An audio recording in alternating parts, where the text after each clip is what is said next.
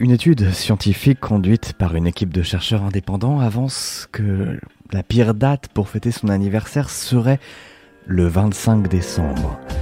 D'autres chercheurs sont convaincus, eux, que c'est plutôt le 1er août, point culminant des vacances scolaires. Toutes ces études sont fausses. Chaque anniversaire est le pire anniversaire. Nous, regardez, ça fait un an qu'on est là. On a reçu une lettre, une seule, pour les un an des nouilles rampantes.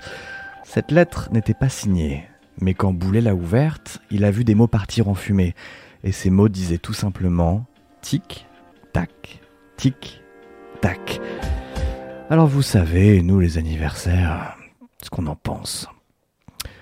On s'assoit dessus, et puis on repart pour une deuxième année.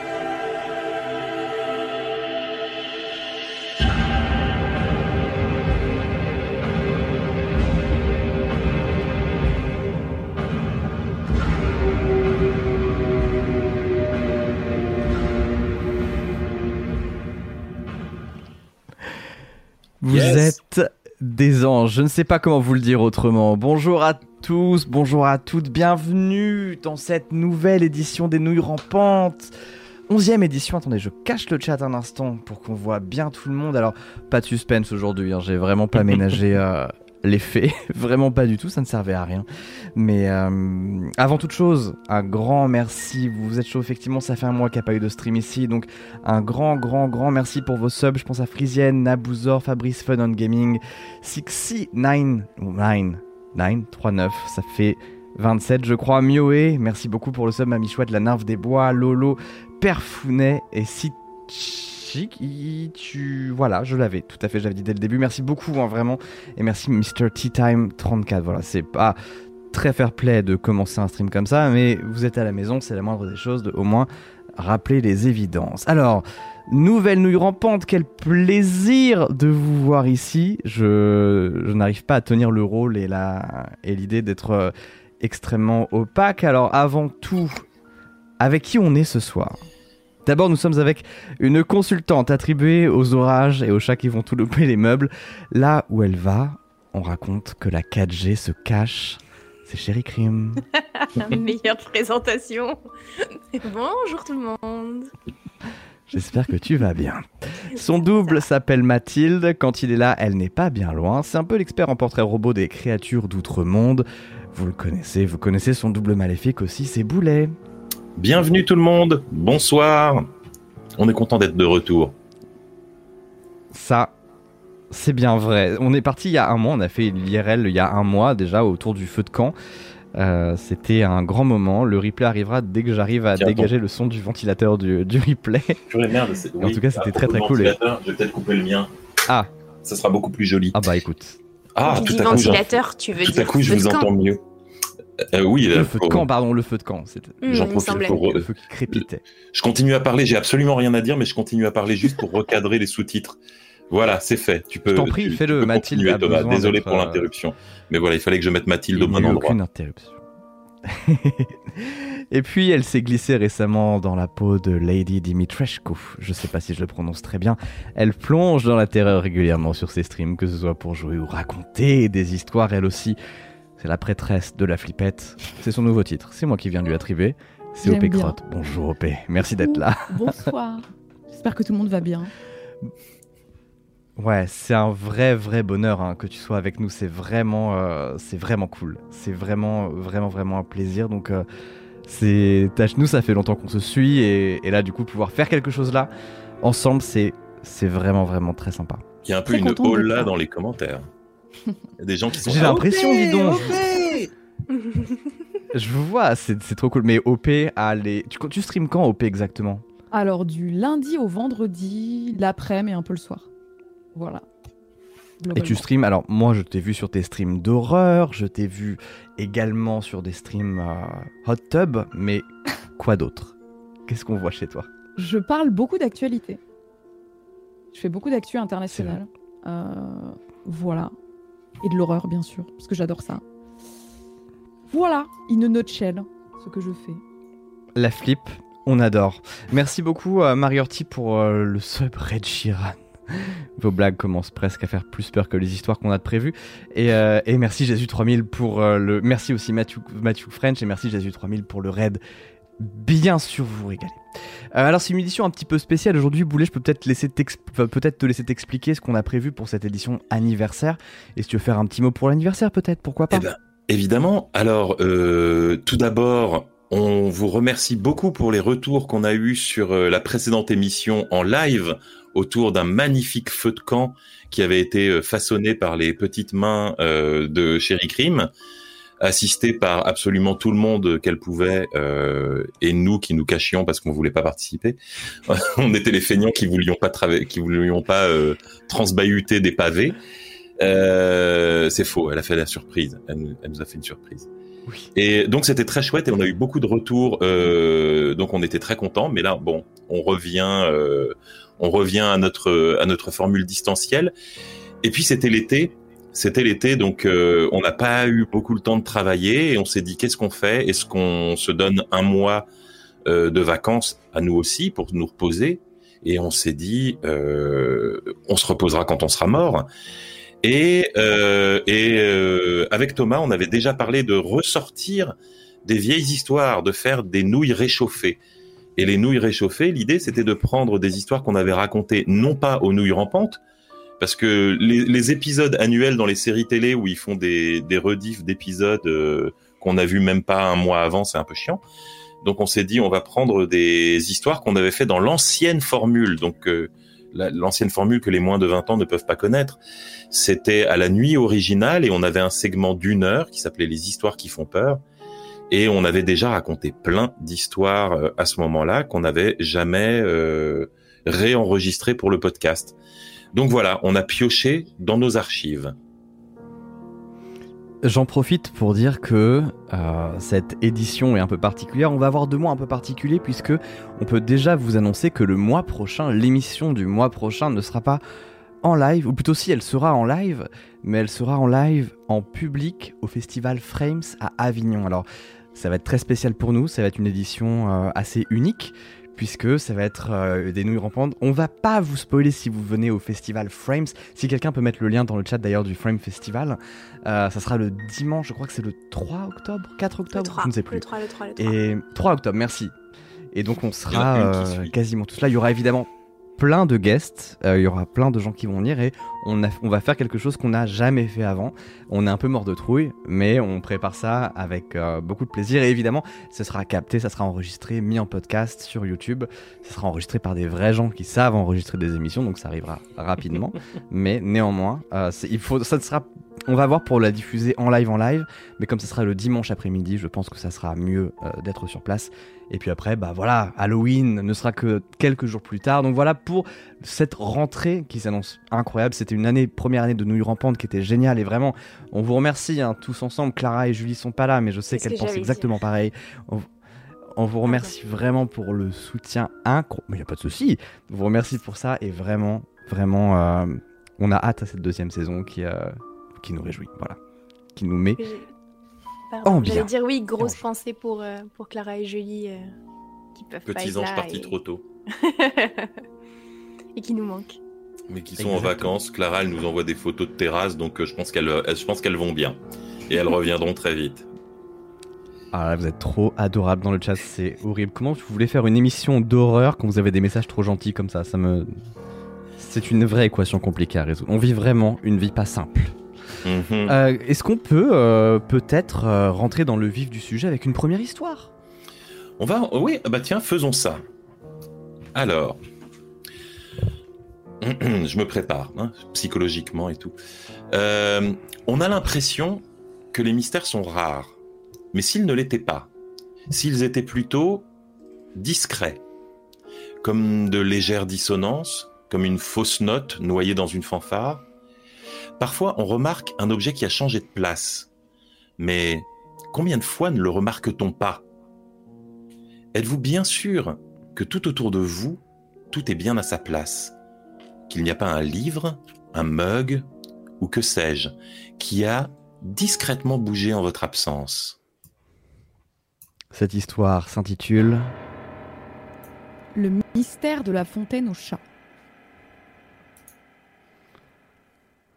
Travaillant à l'ONF, l'Office national des forêts, ma compagne et moi avons eu l'opportunité d'emménager en février 2013 dans une maison forestière située à 18 km au nord-ouest de Dijon. Le lieu est magnifique, un grand vallon boisé avec plein de combes et de lieux historiques datant pour certains de plus de 2000 ans. Bref, c'est le Val-Suzon. Et nous étions ravis de nous installer là. D'autant plus que la maison avait beaucoup de charme. C'est une vieille maison datant du début du 19e siècle, chargée d'histoire, avec un grand terrain. Petit point négatif, son isolement. En effet, les premiers voisins sont à 800 mètres, et pour accéder à la maison, il y a un petit chemin depuis la départementale qui monte en lacet sur 150, 200 mètres. Les téléphones portables ne captent pas de réseau, et les premiers commerces sont au minimum à 8 km. Bref, il ne faut pas oublier le pain quand on fait les courses. J'aimais beaucoup cette maison pleine de charme qui donnait la sensation d'être vivante. Les boiseries qui craquent, le chant du vent à travers les vieilles huisseries, la chaudière qui ronronne, on l'avait surnommé le petit dragon. De plus, cette sensation de maison vivante était accentuée par l'organisation farfelue des pièces, témoignage d'une succession d'habitants. Par exemple, la salle de bain donne sur le salon à côté de la porte d'entrée, et la cuisine est en plein lieu de passage en bas des escaliers. En décembre 2013, nous nous réveillons avec une agréable surprise. Il a neigé durant la nuit et un manteau blanc de 5 à 8 cm avait recouvert tout le vallon. Malgré tout, une journée de travail commençait et il fallait suivre notre petite routine. Je sortais la voiture du garage et avançais sur le petit chemin pour ouvrir le portail, un vieux machin en bois de 1m5 à 1m70 de hauteur fermé par une grosse chaîne avec un gros cadenas. Pendant que ma compagne fermait le garage et me rejoignait pour fermer le portail, et la journée se passe tranquillement au boulot. De retour du boulot, je sors de la voiture pour aller ouvrir le portail. Et là, je ne suis pas sûre d'avoir appelé mon compagnon avant ou après avoir ouvert le portail, mais une chose reste sûre, il était bien fermé et cadenas verrouillé. Je vois des traces de pas étranges de l'autre côté du portail. Il faut préciser un fait, la neige avait continué doucement de tomber tout au long de la journée et nos traces du matin se distinguaient à peine. Avant de bouger la voiture, nous cherchons à comprendre la situation. Ces traces de pas, qui ne correspondaient à aucune de nos chaussures, taille et dessin de la semelle différents, semblaient traverser le portail comme si ce dernier n'existait pas et avancer tranquillement vers la maison. Curieux, nous cherchons à voir jusqu'où elles allaient. Premier fait étrange, elles ne vont pas jusqu'à la porte d'entrée mais s'arrêtent au coin de la maison. Plus étrange encore, c'est là que nous réalisons qu'il n'y a pas de traces de retour. Je reste très rationnel. Et avec ma compagne, nous appuyons sur notre esprit scientifique. C'est notre formation initiale pour analyser et trouver une explication à ce phénomène étrange. Nous appliquons le principe de hypothèse, expérimentation, résultat, réponse. Question peut-on repartir en marche arrière en remettant parfaitement ses pieds dans ses propres traces allées? Après plusieurs tests, la réponse est non. L'empreinte des semelles s'en trouve toujours affectée et les traces ne sont plus nettes. Question. À partir du point d'arrivée de la maison, peut-on escalader les murs et rentrer dans la maison? Réponse. Non. Mur trop loin, aucune trace sur les toits. Question. Le portail a-t-il été ouvert? La réponse est non. Aucune trace dans la neige attestant l'ouverture du portail avant nous. Question. Peut-on franchir, escalader le portail fermé et faire comme s'il était ouvert? La réponse la plus probable est non, car le portail est trop haut. Il n'y a aucune trace d'atterrissage. Peut-être qu'il y a eu d'autres questions, mais nous ne nous en souvenons plus maintenant. Ce qui est sûr, c'est que nous avons passé un long moment à expérimenter et tenter de trouver une explication rationnelle et satisfaisante. Rien n'en est ressorti. Petit point que je regrette aujourd'hui. Nous étions tellement concentrés sur le portail et la disparition brutale des traces que nous n'avons pas pensé à vérifier d'où elles venaient. Une fois nos recherches infructueuses réalisées, nous sommes rentrés dans notre maison et, sans en avoir discuté, d'un accord tacite, nous avons fermé la porte sur ce mystère. Il a fallu attendre que nous déménagions dans une autre maison pour que nous en reparlions entre nous et que nous la racontions à nos proches. Il fallait que nous mettions cette anecdote sous cloche pour que nous puissions continuer de vivre de manière rationnelle dans cette maison.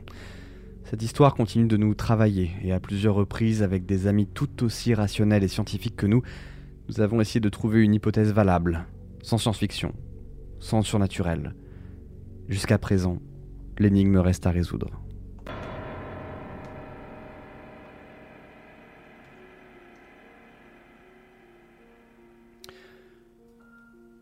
Ça, c'est le, le, le problème. Il y a des semelles comme ça qui, euh, qui sont tellement légères. J'ai vu ça à la télé une fois. Moi, On j'aimais en- bien la neige avant.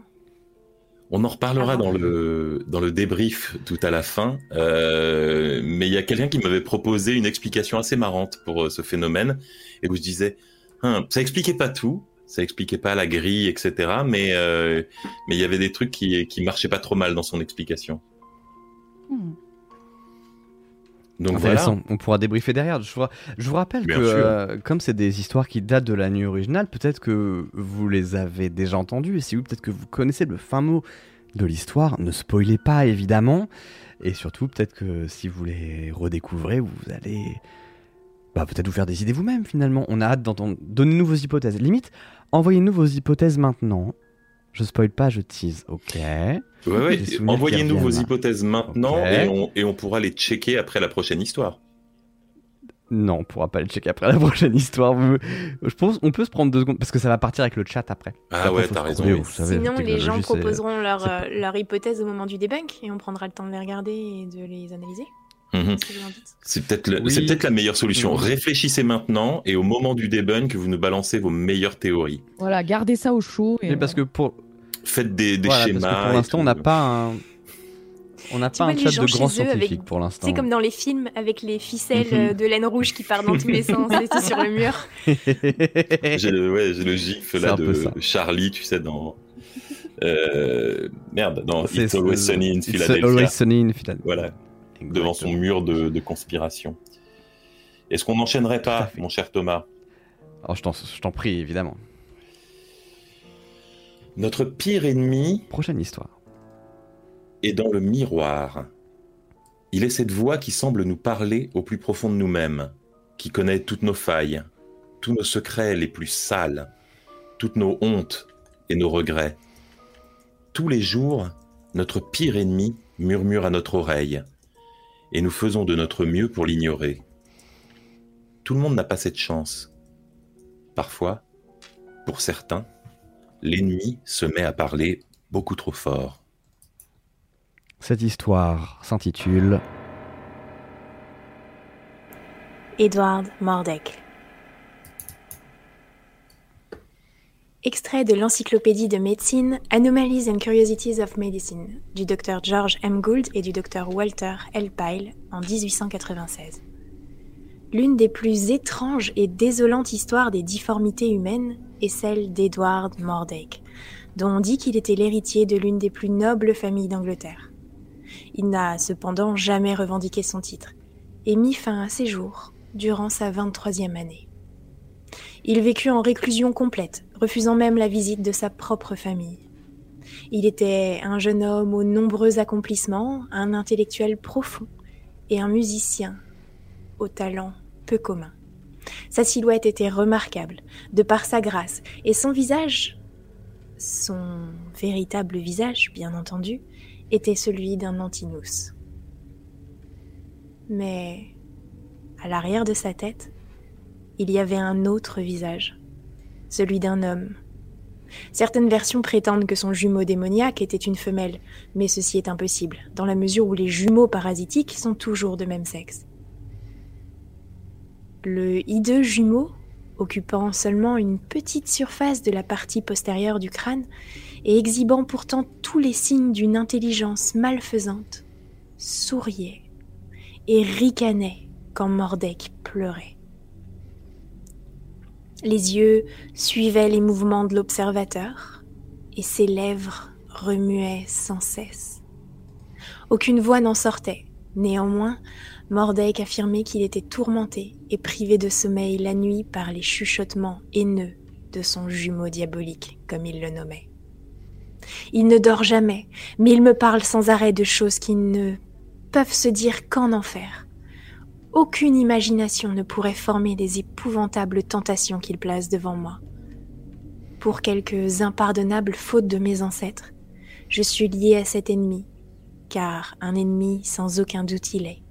Je vous implore, je vous supplie de le broyer hors d'existence. Dussé-je en mourir? Tels étaient les mots de la supplique que Mordek adressa à ses docteurs Manvers et Treadwell. Mais, malgré une surveillance rapprochée, il parvint à se procurer du poison, dont il mourut, laissant derrière lui une lettre demandant à ce que le visage démoniaque soit détruit avant ses funérailles, pour empêcher qu'il continue ses abominables chuchotements dans sa tombe. À sa propre requête, il fut enterré dans un endroit secret, sans pierre ni épitaphe, pour signaler sa tombe.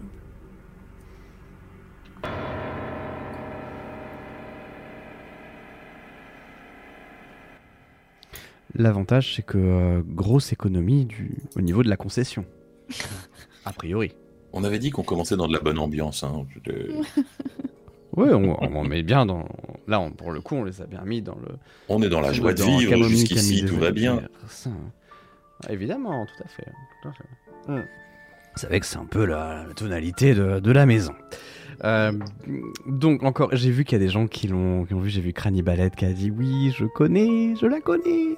Et c'est trop bien. C'est touchant de revisiter ces histoires-là, surtout que Maintenant, elles ont quelques années et forcément, les retrouver maintenant, je trouve qu'il y en a qui ont vraiment, vraiment bien vieilli. J'ai pas vu si t'avais mis des images, Thomas, pendant l'histoire? Non, je les ai pas mises tout de suite. On les mettra pour le débrief pour avoir le deuxième effet qui se coule. Parce que du coup. Il y a un deuxième effet qui se coule.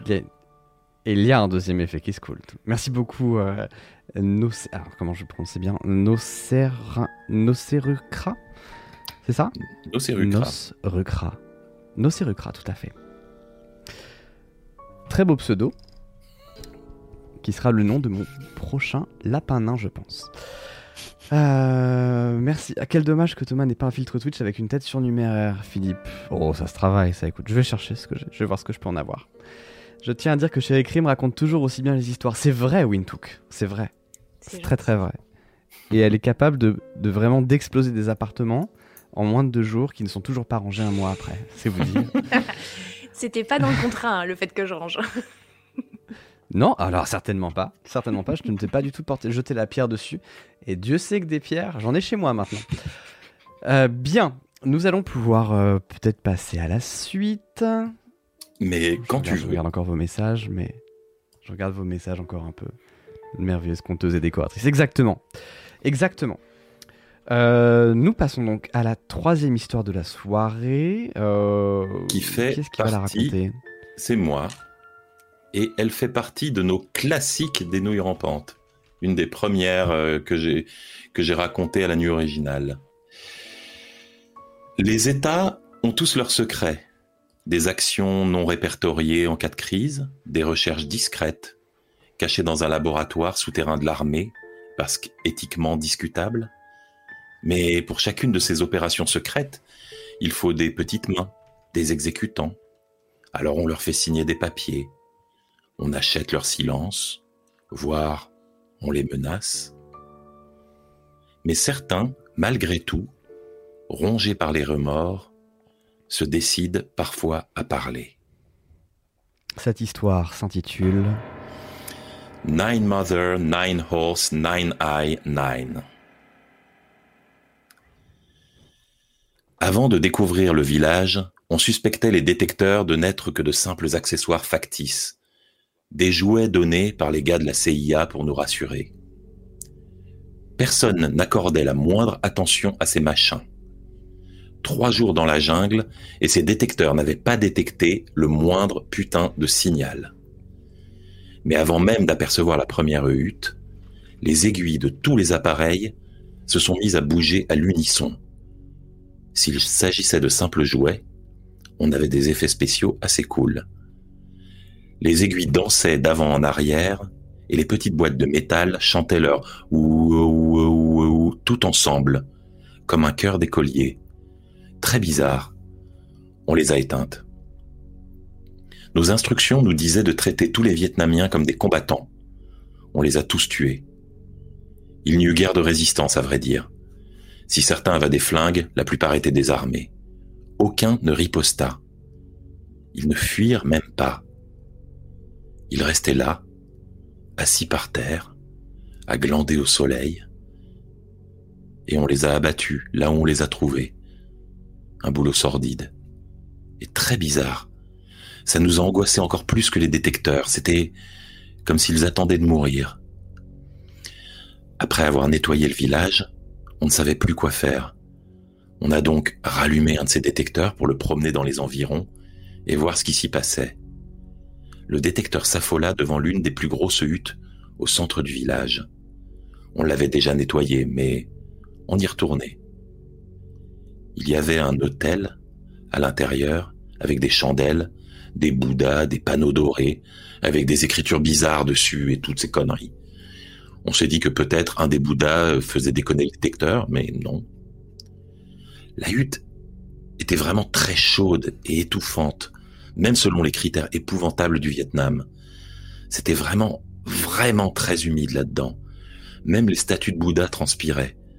Leur visage était littéralement couvert de perles de condensation. Tout le monde avait remarqué qu'il y avait quelque chose d'étrange dans l'air. Quelque chose ne semblait pas aller avec la pression atmosphérique. Alors on a tout balancé, ramassé toutes les merdes et on les a foutues dehors. Bien sûr, quand on a soulevé la grosse plaque sur laquelle reposait l'hôtel, il y avait quelque chose en dessous.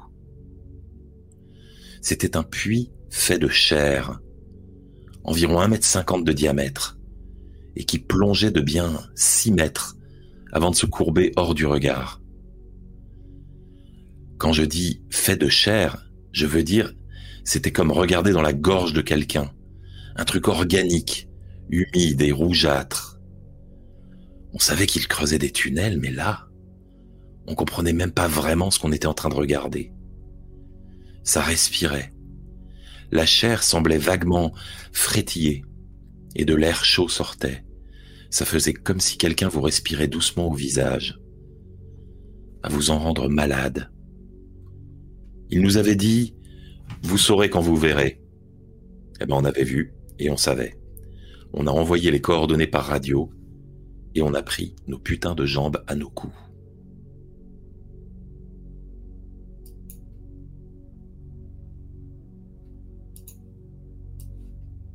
Thomas On a perdu Thomas euh, Non, le son ne s'est pas lancé, c'était bizarre. c'était. Euh, j'ai lancé la fumée, le son ne passait pas. J'étais un peu en panique. Bref. non, puis attends, non, non, attends. Et puis j'étais à fond dans l'histoire aussi. Ça, pour le coup, c'était. Euh, elle est incroyable. Elle est. Certains se souviennent et je... de oui, vas-y. Et je pensais qu'elle était plus longue. Il y en a une je pensais qu'elle était un peu plus longue. Elle est en deux parties. On, y ah. reviendra tout à l'heure. Tout à fait. Pendant le pendant le débrief. Mais euh, voilà, c'est ça Mariotti qui dit mais l'histoire elle dure pas encore un peu plus longtemps. J'avais le même souvenir. Mais bon, bah du coup voilà, il y en avait il y en avait d'autres. Bonsoir à hein, tous ceux et toutes celles qui arrivent maintenant. Installez-vous, prenez une place au chaud. Faites attention, ça grouille un peu par terre, c'est normal. Non, On a dit pas ça devant chez Ça, grouille pas, ça grouille pas.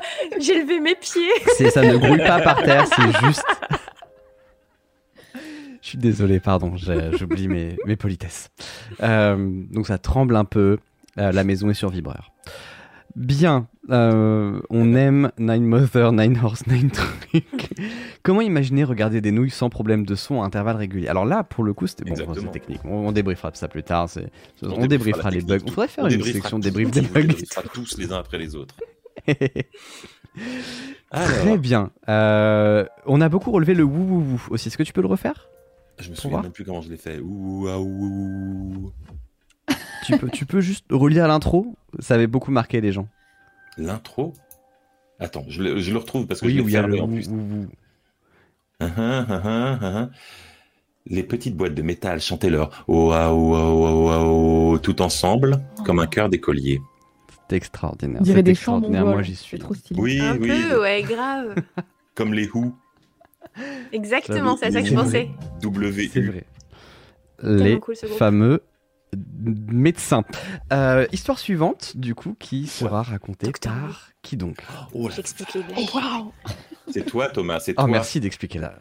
C'est désolée, Thomas. pardon, mais Alors. tout le monde fronçait les, fronçait les sourcils, alors je me suis. Le Docteur Who. Ok. Déshonneur sur ta vache, Thomas. Mais c'est qui? Pardon. On, on débriefera. On débriefera. tout. je l'ai, je l'ai, je l'ai, je l'ai, je l'ai, y a pas de souci. Euh, Boulet, c'est à toi. Chaque pays a ses monstres, ses démons. On appelle ça du folklore. On débat, on analyse l'influence des mythes sur un peuple, sur leur évolution.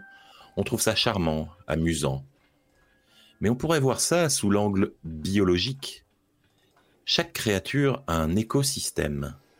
Et parfois, à l'autre bout du monde, vous allez peut-être rencontrer quelque chose de nouveau. Quelque chose pour lequel votre langage n'aura pas de nom. Cette histoire s'intitule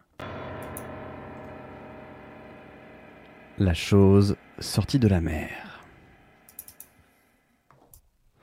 Durant l'hiver 1987, un matin, dans la préfecture d'Iwate au Japon, un homme d'une vingtaine d'années fut amené aux urgences de l'Iwate Kiritsu Ofunato Clinics, l'hôpital de la ville d'Ofunato. Le garçon était semi-conscient, mais très pâle et très froid. Il fut admis et rapidement pris en charge, et ses jours ne furent pas en danger, mais rien ne semblait expliquer ses symptômes. Tous les tests d'alcoolémie, de substances toxiques revinrent négatifs. Il resta alité pendant une semaine, avec des pics de fièvre soudains, sans qu'on puisse déceler la moindre infection, et il ressombrait dans un état de somnolence et d'hypothermie dès que l'on tentait de l'interroger sur les événements de la nuit précédant son arrivée dans le service. Il avait été amené là par l'un de ses amis, qui livra par la suite ce témoignage à la police, puis sous forme de récit à la presse locale, qui ne révéla pas leur nom. Nous fêtions la fin des examens, et nous avions décidé de partir faire une petite virée pour fêter ça. Ce n'était pas grand-chose, juste lui, moi, son chien dans un van sans destination précise. Nous voulions juste voir la côte. Au coucher du soleil, nous sommes arrivés dans un petit village, coincé entre la montagne et la plage, quelque part entre Orei et Koishiyama. Nous n'avions presque plus d'essence, alors nous nous sommes mis en recherche d'une station-service. Il y en avait une, mais elle était déjà fermée. Nous avons tenté de faire le tour pour aller frapper à la porte de derrière. Il y avait un panier de bambou attaché là, je l'ai écarté, j'ai sonné à la porte. S'il vous plaît, nous avons besoin d'essence. J'avais l'impression que quelqu'un était là, mais cette personne ne nous répondait pas. Est-ce qu'il nous ignore? Ah, J'espère bien que non. Je ressonne. J'ai appuyé sur le bouton, encore et encore, et finalement une ombre est apparue derrière le verre dépoli. Qui êtes-vous? Nous avons besoin d'essence. On est fermé aujourd'hui. Et pourriez-vous quand même... J'ai pas eu le temps de finir ma phrase. Il me coupa brusquement. Non, j'ouvre pas aujourd'hui Avant de s'éloigner pour de bon. C'est pour ça que je hais la cambrousse. Bon, on n'y peut rien. On va dormir dans le van cette nuit et on fera le plein demain matin, tant pis. Nous avons cherché un endroit pour nous garer, et ce faisant, nous avons remarqué une chose étrange. Ce n'est pas que la station-service. Tout le village semblait éteint. Les rideaux des commerces baissés, et à toutes les portes pendaient des tamis et des paniers de bambou. Peut-être que c'est un festival? Un peu calme le festival dans ce cas, non? Au pied d'un petit temple faisant face à la mer, nous avons trouvé un endroit où nous garer. Ce n'était pas grand-chose, mais il y avait une balustrade qui couperait un peu le vent glacial. Nous étions dans l'ombre, sous le portail, et n'ayant plus rien à faire, nous nous sommes emmitouflés dans nos manteaux et avons papoté jusqu'à ce que nous finissions par nous endormir. Les aboiements du chien nous ont soudain réveillés. Il faisait encore nuit et l'air était rempli d'une odeur épouvantable, comme de la viande crue, saignante. Le chien hurlait, grognait. Il découvrait ses crocs en direction de la mer, tous les poils du dos dressés. C'était un gentil chien pourtant. Nous n'arrivions pas à le calmer, malgré tous nos efforts. Mon ami a tenté de voir ce qu'il mettait dans cet état.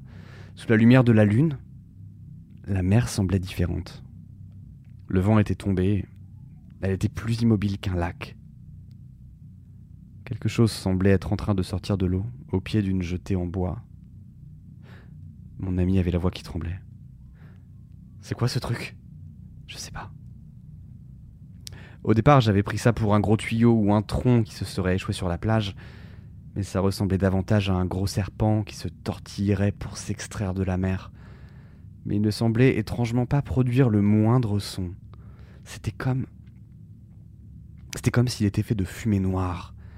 Nous ne pouvions même pas voir s'il y avait un corps quelque part. La chose poussa un gémissement, et l'odeur de viande crue devint encore plus oppressante. Je dus me retenir pour ne pas vomir. La masse sombre se sépara en deux. Une partie se mit à ramper en direction du village tandis que l'autre replongeait dans la mer. La chose semblait vouloir regarder sous les volets des maisons, et même si nous ne pouvions pas vraiment le distinguer, elle semblait avoir un visage. Nous ne sommes pas, spécialement froussards, mais nous étions tétanisés. Un mot me revenait en tête sans cesse et sans raison, sinistre. Je me disais, cette créature est sinistre. Un regard et vous vous sentiez paralysé, comme si une main glaciale vous serrait le cœur. Elle semblait regarder avec beaucoup d'attention les tamis accrochés au volet, et au bout d'un moment, passa à la maison suivante. Allez, on se tire d'ici La voix de mon ami m'avait soudain sorti de ma rêverie. Je parvins à me ressaisir et je tournai la clé. Le moteur rugit, soudain, dans le silence. Et la créature se tourna lentement vers nous. Merde Sans trop savoir pourquoi, mon instinct de survie me hurlait de ne pas la regarder dans les yeux. Je la voyais droit devant moi, J'écrasai l'accélérateur et le van bondit hors du parking. À l'arrière, le chien se mit à gémir, à suffoquer, et il tomba sur son flanc. Taro cria mon ami. Il se retourna, j'entendis sa respiration se bloquer dans sa gorge. Abruti, le regarde pas Je l'attrapai par l'épaule et je fis de mon mieux pour le forcer à se rasseoir. Son visage était parcouru de spasmes, ses yeux regardaient dans le vague. J'étais tellement terrifié que je pleurais comme un enfant en écrasant l'accélérateur toujours plus fort. Nous avons continué sur plusieurs kilomètres jusqu'à ce que le moteur tousse et s'arrête, à court d'essence, et nous avons attendu le matin. Je n'ai pas fermé l'œil de la nuit, et mon ami était à peine conscient. Quand le jour s'est levé, nous avons enfin pu être secourus, et je l'ai accompagné à l'hôpital. Le chien était comme fou, il ne tenait plus debout, il hurlait, il mordait quiconque s'approchait, la gueule pleine d'écume. Ils ont dû l'abattre. La presse locale enquêta, mais rien ne permit de corroborer cette histoire. Les gens du petit village en question parlèrent juste de traditions locales. Les paniers de bambou, les tamis sont courants dans ce coin du littoral. La légende veut qu'on s'en serve pour éloigner les, yokai. Par un soir d'hiver au milieu de nulle part, il est plutôt courant que les commerces ferment tôt en plus. Un auteur japonais du début du XXe siècle, Yanagita Kunio, évoque d'ailleurs ce folklore dans un recueil de contes où il est question de Kappa, une créature malfaisante vivant dans l'eau et de malédictions touchant tous ceux qui se retournent pour regarder l'océan. Le livre s'intitule Tono Monotagari, Monogatari, pardon, ou Les légendes de Tono, en hommage à la petite ville où il les a réunis. Petite ville se situant dans la préfecture d'Iwate, à moins de 20 km de la plage, où les deux malheureux avaient garé leur van cette nuit-là.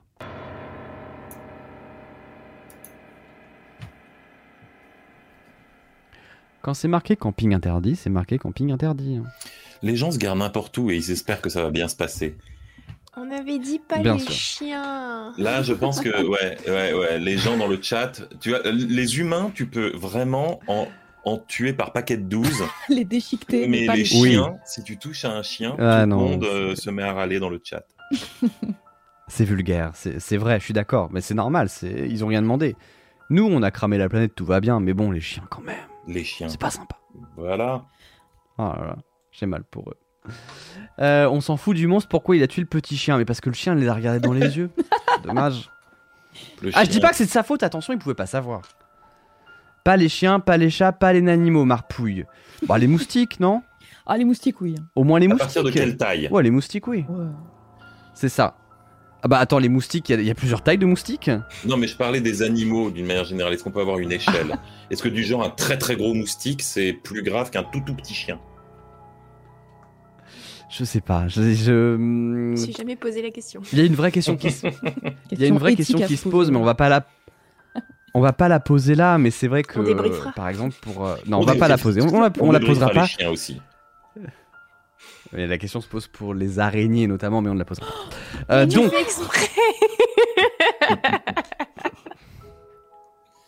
Waouh, Thomas, c'était cold. Je sais.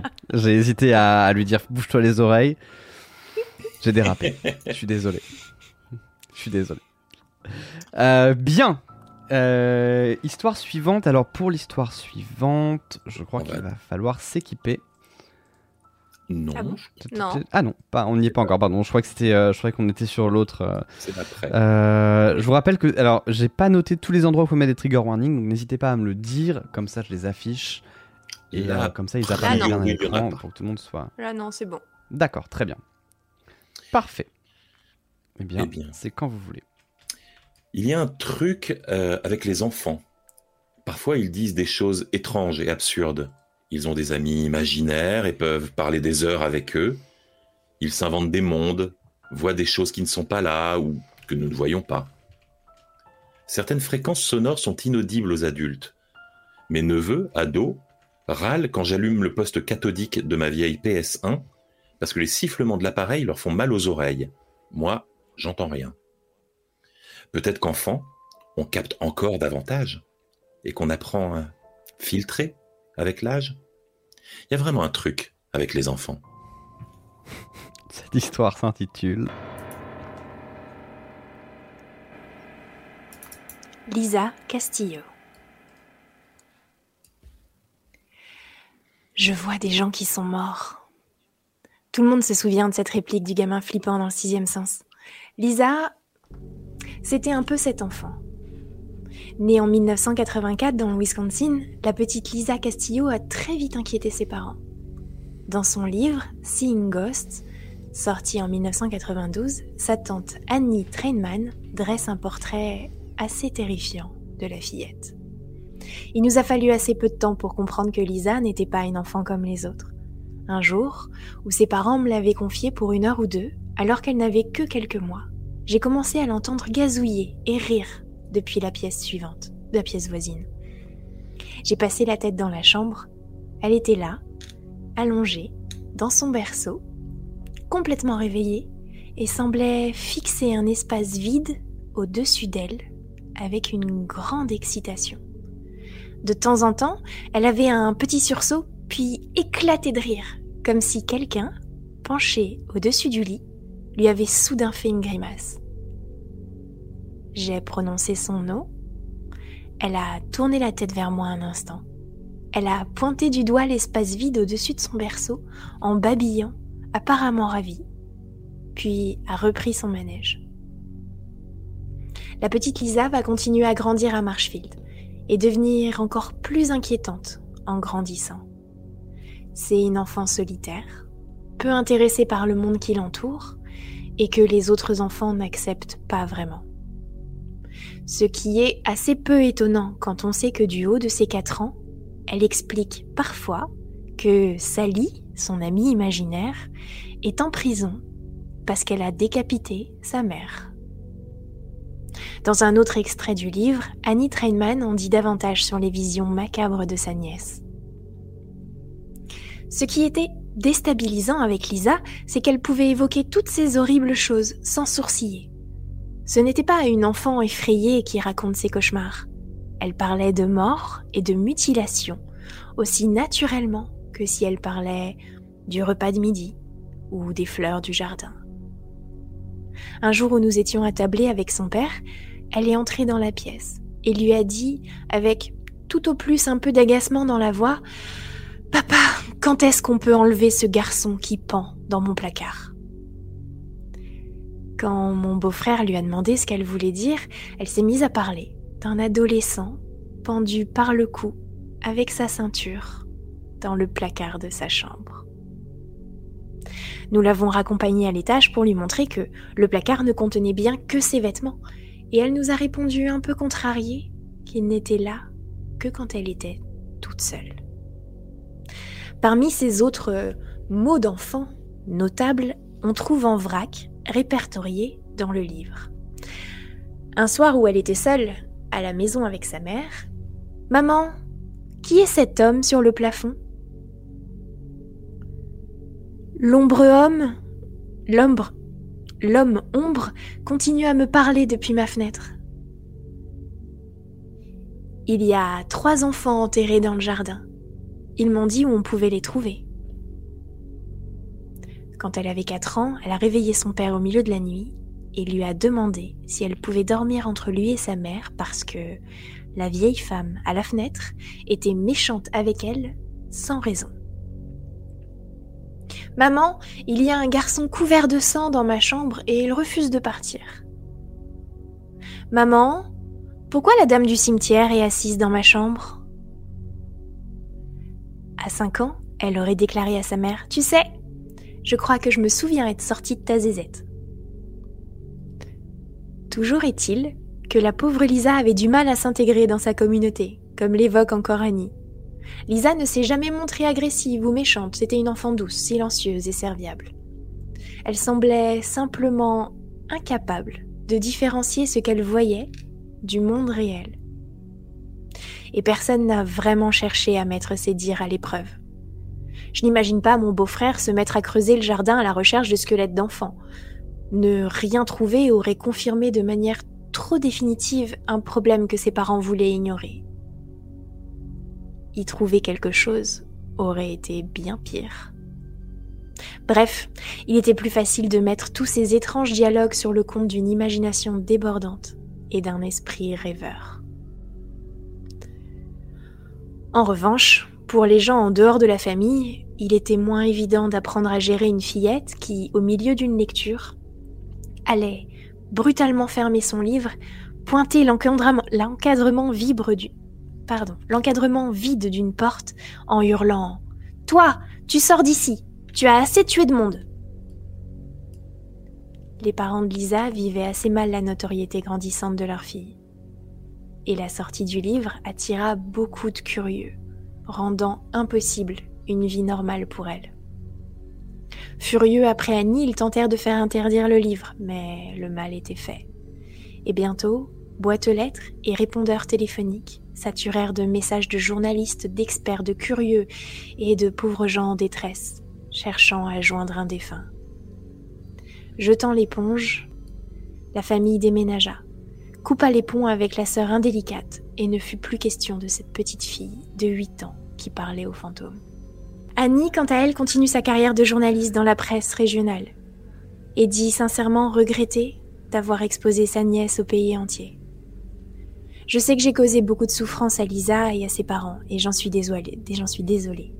Mais je pensais sincèrement que ce récit pouvait inspirer les gens, parce que finalement, on avait peut-être là une vraie clé pour répondre à des questions essentielles, comme ce qu'il advient de nous après la mort, et nous éclairer sur ce qui se trouve peut-être au-delà des limites de notre monde matériel. J'espère que Lisa comprendra un jour ce qui a pu me fasciner et m'exciter autant chez elle, et qu'elle me pardonnera. Rien n'est moins sûr quand on sait que la dernière phrase que celle-ci a dit à sa tante était ⁇ Tu sais, tu serais beaucoup plus jolie si tu étais morte dans notre cave ⁇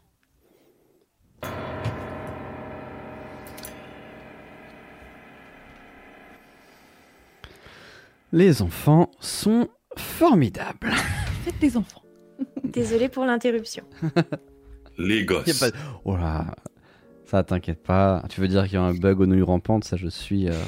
ça serait hyper bien. Il y a aucun souci, t'inquiète. Non, ça a fait, ça a fait une pause dramatique. Mm-hmm. Ça, ça serait hyper bien le crossover, tu sais, enfant possédé avec Jacques Martin. tu serais plus jolie enterrée dans ma cave. Les enfants sont formidables. On l'applaudit. J'ai vu un tweet passer aujourd'hui qui disait euh, s'il y a un démon qui possède des corps qui un jour se met à posséder mon corps, la seule chose que j'ai envie de lui dire c'est euh, franchement vas-y, prends le relais. Fais le ménage. j'en peux plus. Ça m'a ça m'a un peu ému. J'ai trouvé ça un, peu, je pense que c'est pour ça que les... mignon. C'est pour ça que je pense qu'on n'est pas possédé. Enfin, moi surtout, j'ai l'impression que le, le démon qui viendrait me posséder, il aurait l'impression d'avoir forcé une serrure et de se retrouver dans une deux chevaux. ah non, non, j'ai pas là. On m'avait dit, alors, on m'avait dit que c'était quand même intéressant comme truc. Là, je sens que c'est bon, ça, ça pas de sport depuis six mois. Je le vois, hein, ça. Moi, j'ai possédé des. Là, c'est là vraiment. J'en ai possédé des décors à la con, mais alors là, celui-là, je me casse, moi, allez. Très bien. Euh, est-ce qu'on passe à l'histoire suivante? Écoute, on est chaud. Euh, laisse-moi juste ouvrir mes intros. Voilà. Un fantôme qui ferait ça, on pourrait leur dire bonne chance avec les impôts et les murs. c'est ça. Ah, boulet qui Je te laisse gérer l'URSAF. C'est tous les humains en fait qui sont complètement démissionnaires. Ouais, possédez-nous là, on n'en peut plus. Il y a Paul M37 qui dit le démon.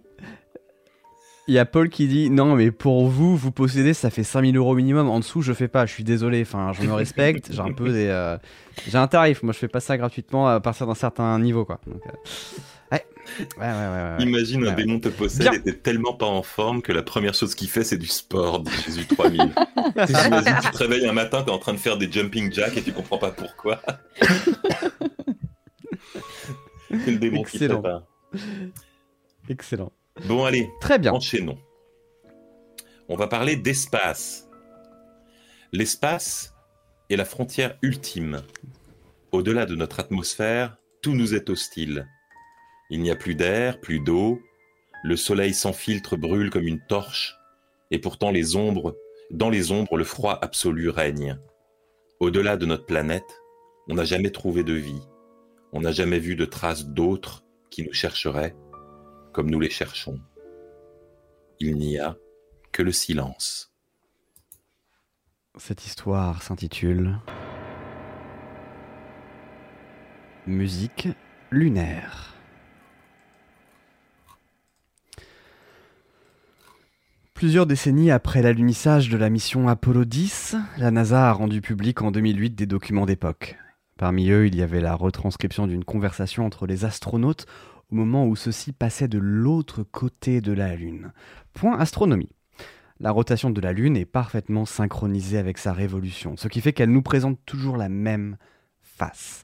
Il a fallu attendre longtemps pour connaître le visage de la face cachée, de Far Side en anglais, à ne pas confondre avec la face sombre, The Dark Side of the Moon, qui représente juste la nuit sur la Lune. La face cachée reçoit autant de lumière que la face visible, juste nous, on ne la voit jamais. En revanche, quand on est de l'autre côté de la Lune, la Terre est cachée complètement, c'est donc le silence radio total. C'est une période stressante pour les astronautes qui n'ont aucun moyen de communiquer avec le sol à ce moment-là. C'était la première fois que des humains passaient comme ça de l'autre côté de la Lune et ils s'attendaient à être plongés dans le silence. Au lieu de ça, ils entendirent des choses étranges. Voici une retranscription des sons qu'ont entendus les membres d'équipage Eugène Cernan et John Young et le discours qui s'en suivit.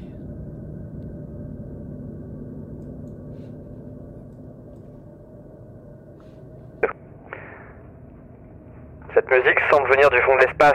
T'entends ça? Des sifflements? Un peu aigus? Ce... T'entends? Ouais. T'entends un sifflement aussi? Ouais, on dirait. On dirait un genre de musique spatiale. Je me demande ce que c'est. Ouais.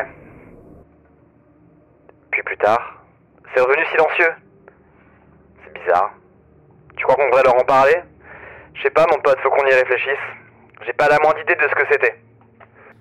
Al Warden, commandant du module de pilotage Apollo 15, a déclaré Quand vous passez du côté caché, vous perdez tout contact avec la Terre. Il y a des dumpers, des enregistrements qui sont faits et mis en attente avant d'être renvoyés quand le contact est rétabli. La NASA peut garder pour elle toute information si elle juge que c'est dans l'intérêt du public. Et entendre soudain des sons là-bas me terrifierait sans doute. Les astronautes sont entraînés à reconnaître les sons que peuvent produire des interférences. La logique me ferait dire que si c'était rien de reconnaissable, c'est que c'était quelque chose d'autre. Je pense qu'il y a une cause très claire à ces bruits, mais nous ne l'avons pas encore découverte. Science Channel s'est rendu à la NASA et lors des interviews nous affirme que ces sons n'étaient pas un incident isolé. Ils ont surgi à plusieurs reprises pendant une heure. C'était pas une erreur de mesure. Ou encore, aucun des astronautes n'a témoigné en public. Mettez-vous à leur place. Ils étaient terrifiés. Au moindre doute sur la confiance qu'on pouvait accorder à leurs déclarations, ils auraient pu être interdits de vol pour toujours. Alors qu'ont-ils fait? Bah, Ils sont restés silencieux. Des années plus tard, des enregistrements de Saturne Jupiter ont montré que des interférences, des champs similaires, des drones, mais ceci n'expliquerait pas ce qu'ont entendu les astronautes. La Lune était dépourvue d'atmosphère et n'ayant pas de champ magnétique, il était impossible, techniquement, d'entendre la moindre chose.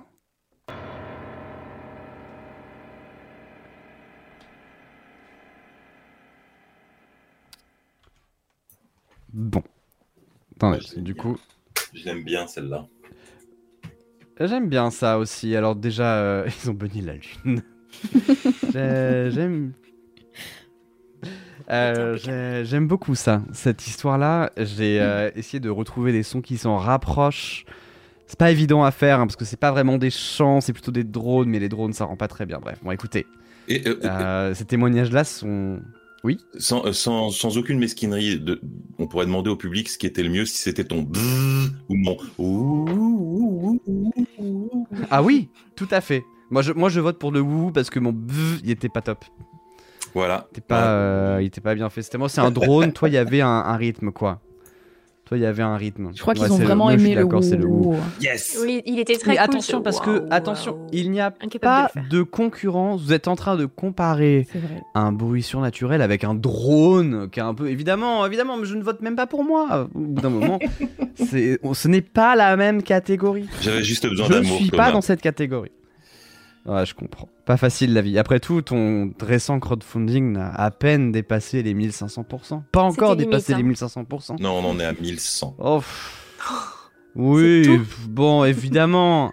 C'est médiocre, c'est médiocre. Alors qu'à l'intérieur, je suis déjà en train de danser sur un yacht. C'est médiocre. C'est médiocre. Seulement 1100% Aisling, mais je suis d'accord. C'est nul. Nul. Du coup, si quelqu'un veut remettre le lien dans le chat, histoire de euh, peut-être. euh, voilà. hein. Bon, je pense que vous avez tous vu le truc passer, mais quand même, mais remettez le lien dans le chat. Euh, bien, voilà pour la Lune. Et si on va peut-être faisait- redescendre sur Terre un petit Mais peu. oui. Et si on faisait travailler un peu les invités? Je vais. Nous Voilà allons enchaîner.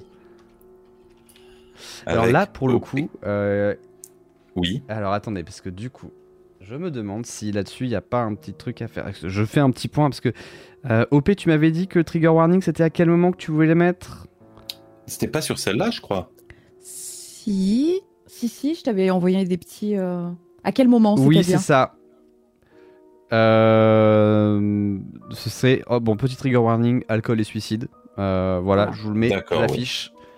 Juste histoire, c'est bon, c'est je, la, je vous l'affiche et puis euh, écoute, Boulet, c'est à toi. Écoute. Pourquoi avons-nous peur des clowns? Ils sont pleins de couleurs, veulent apporter de la joie, nous faire rire. Qu'est-ce qui fait qu'on est parfois mal à l'aise devant eux? Est-ce que c'est parce qu'on sait que c'est un rôle et que derrière les rires et les tartes à la crème, il y a des yeux bien humains qui nous observent et nous évaluent? Est-ce parce que le maquillage est comme un masque qui cache quelqu'un qui ne se montre pas?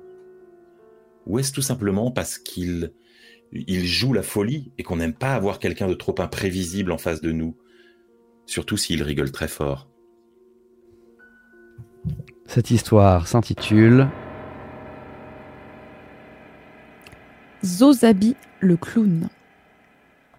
À sa grande époque, New Brighton, près de Liverpool, avait pas moins de sept théâtres, dont celui qu'on appelait le Floral Pavilion.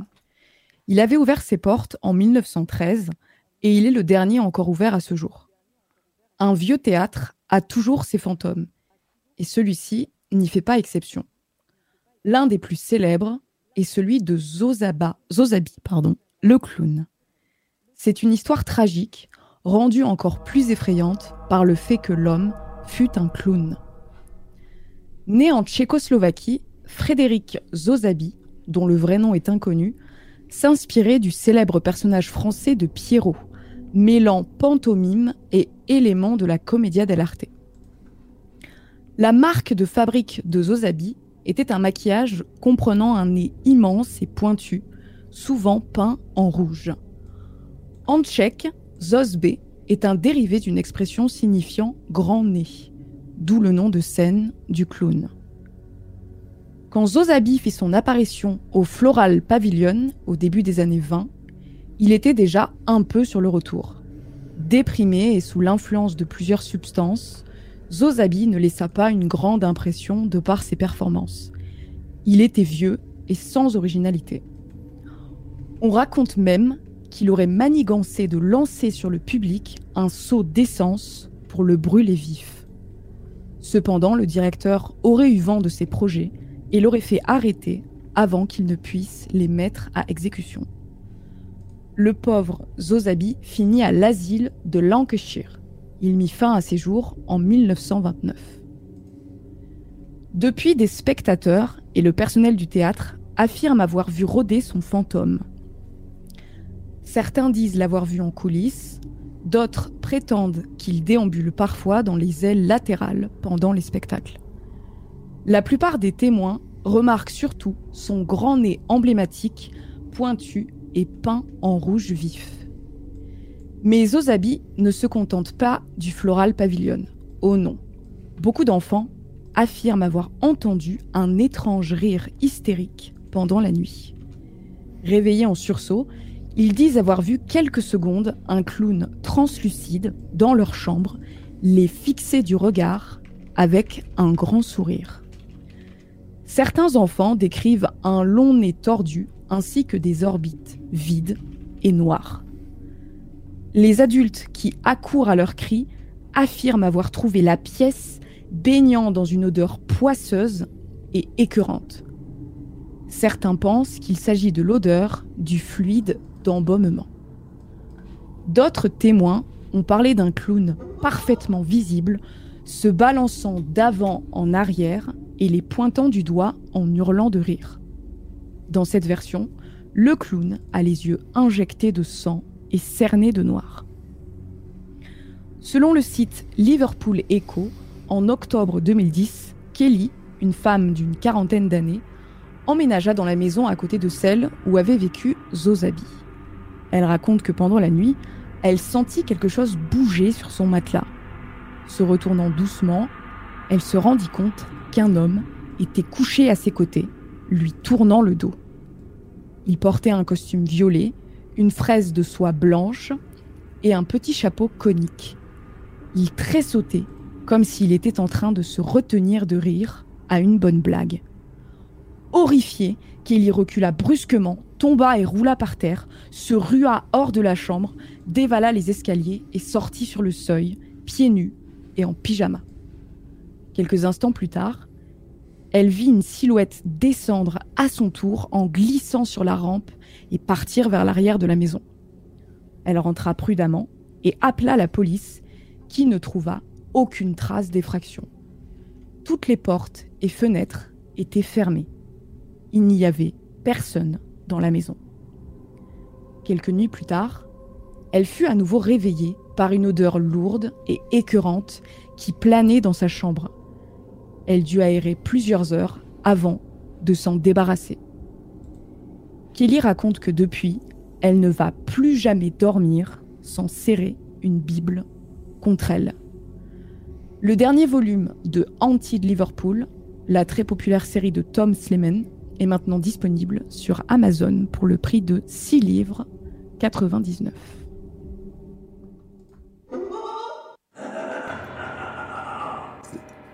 J'aime bien que tu aies lu la pub à la fin, j'avais pas pensé. je devais lire la pub, on m'a dit oui, alors j'ai fait let's go la pub. Ah bon? Merde. Ouais. Ah, on avait. Alors oui. non, j'avais dit que. Alors, j'avais dit n'y avait pas besoin de dire Amazon. Donc voilà, vous pourrez. J'avais dit, on trouver- peut, C'est euh, en alors- anglais, hein, je précise. La- le contenu de la avoir- conversation exact était. euh, et on n'est pas obligé de mentionner spécifiquement Amazon, évidemment. Il y a d'autres sites qu'Amazon pour acheter des Tout à fait, livres. tout à fait. Et après, la discussion disait si on peut cramer, si on peut dégager Amazon dans l'histoire ou ailleurs, même pas que dans l'histoire, je suis chaud. Donc euh, allons-y. J'ai pas bien compris le message. Alors, bien voilà. Ah non, mais il y a aucun problème. Il y a aucun problème. Attention à ce que vous dites, on est sur Twitch. hein. Tu crois que Jeff Bezos nous Alors, écoute en, en personne On sait jamais, on sait jamais. J'espère, Mais j'espère. non, il est dans Attends, l'espace, t'as pas suivi. Ah, pardon. Ah oui, c'est écoute de la vrai. Dans sa la géante, musique, comme on l'appelle. des dans l'espace. Dans la lié. bistouca métal. Euh. J'avais pas peur des clowns, mais ça c'était avant. Contre-pub, ne commandez pas chez les femmes guerrières ou... Ah oui, oh bah oui, oh là là. Oh là Ou ne commandez pas dans des fleuves dans lesquels il y a des piranhas, voilà, je me permets. Euh, salut Chatty, je t'ai même pas dit bonjour d'ailleurs. Du coup, si la coulrophobie existe, est-ce que ça veut dire que la coulrophilie existe? Oui. Ça sera peut-être un, autre... euh, pornographie. J'ai peur de. C'est ce j'ai que j'allais dire, à mon. Voilà, avis, c'est- faut pas le taper C'est ce que j'allais dire. Après, franchement, si vous cherchez sur DeviantArt, je suis certain, je suis certain que vous allez trouver des choses merveilleuses. Et, euh, et j'ai déjà extrêmement hâte. Mais alors, euh, Thomas, revanche, merci. les bruits là qu'on fait des jumpscares, mais j'ai j'ai failli te tuer quoi. Vraiment, j'ai sursauté quoi. aussi. Je l'attendais pas celui-là. Le, le rire, euh, le rire à la fin? Euh, Ah oui, ouais. Ah bon? non, du début. Pendant l'histoire, tu l'as Pendant l'histoire, il est, on l'a entendu. Oui. J'ai je- hésité à le lancer pendant l'histoire, je l'ai arrêté au milieu, et puis Tu finalement, bien fait. On avait dit pas de C'était suffisant, hein, c'était l'angoisse.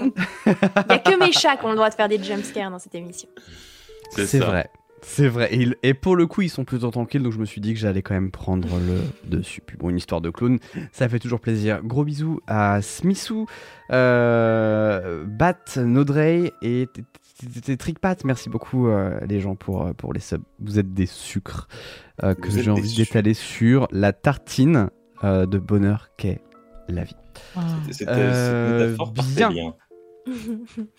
Oui, elle partait bien, elle s'est écrasée comme une merde. C'est un peu la résumé finalement de toutes mes capacités culinaires. Je prononce cette phrase en regardant la prochaine histoire qui nous attend, Boulet. Euh, Est-ce que c'est une suite? Est-ce C'est que une c'est suite, euh, On va continuer. un spin-off? Je vous disais tout à l'heure que les bien. États Je- ont tous leurs secrets. Les États ont tous leurs secrets. Et, et je suis sur la mauvaise euh, ligne. Euh, les États ont tous leurs secrets. Et quand le silence se brise, il est bien souvent beaucoup trop tard. Il n'y a plus qu'à condamner trop tard et jurer de prendre des mesures trop tard pour s'assurer que les limites odieuses qui ont été franchies ne le soient plus jamais, jusqu'à ce qu'elles le soient à nouveau. Cette histoire s'intitule Nine Mother, Nine Horse, Nine Eye, Nine. Nine. Nous l'appellerons neuf. Tout à fait. C'est un autre message de ce mystérieux membre du forum euh, Reddit, euh, en, euh, publié en mai 2016, donc qui se présentait comme Nine Mother, Nine Horses, Nine Eyes, Nine, et qui a donc euh, pendant plusieurs mois posté des récits d'expériences que la CIA et d'autres organismes américains auraient conduits pendant les années 70-80.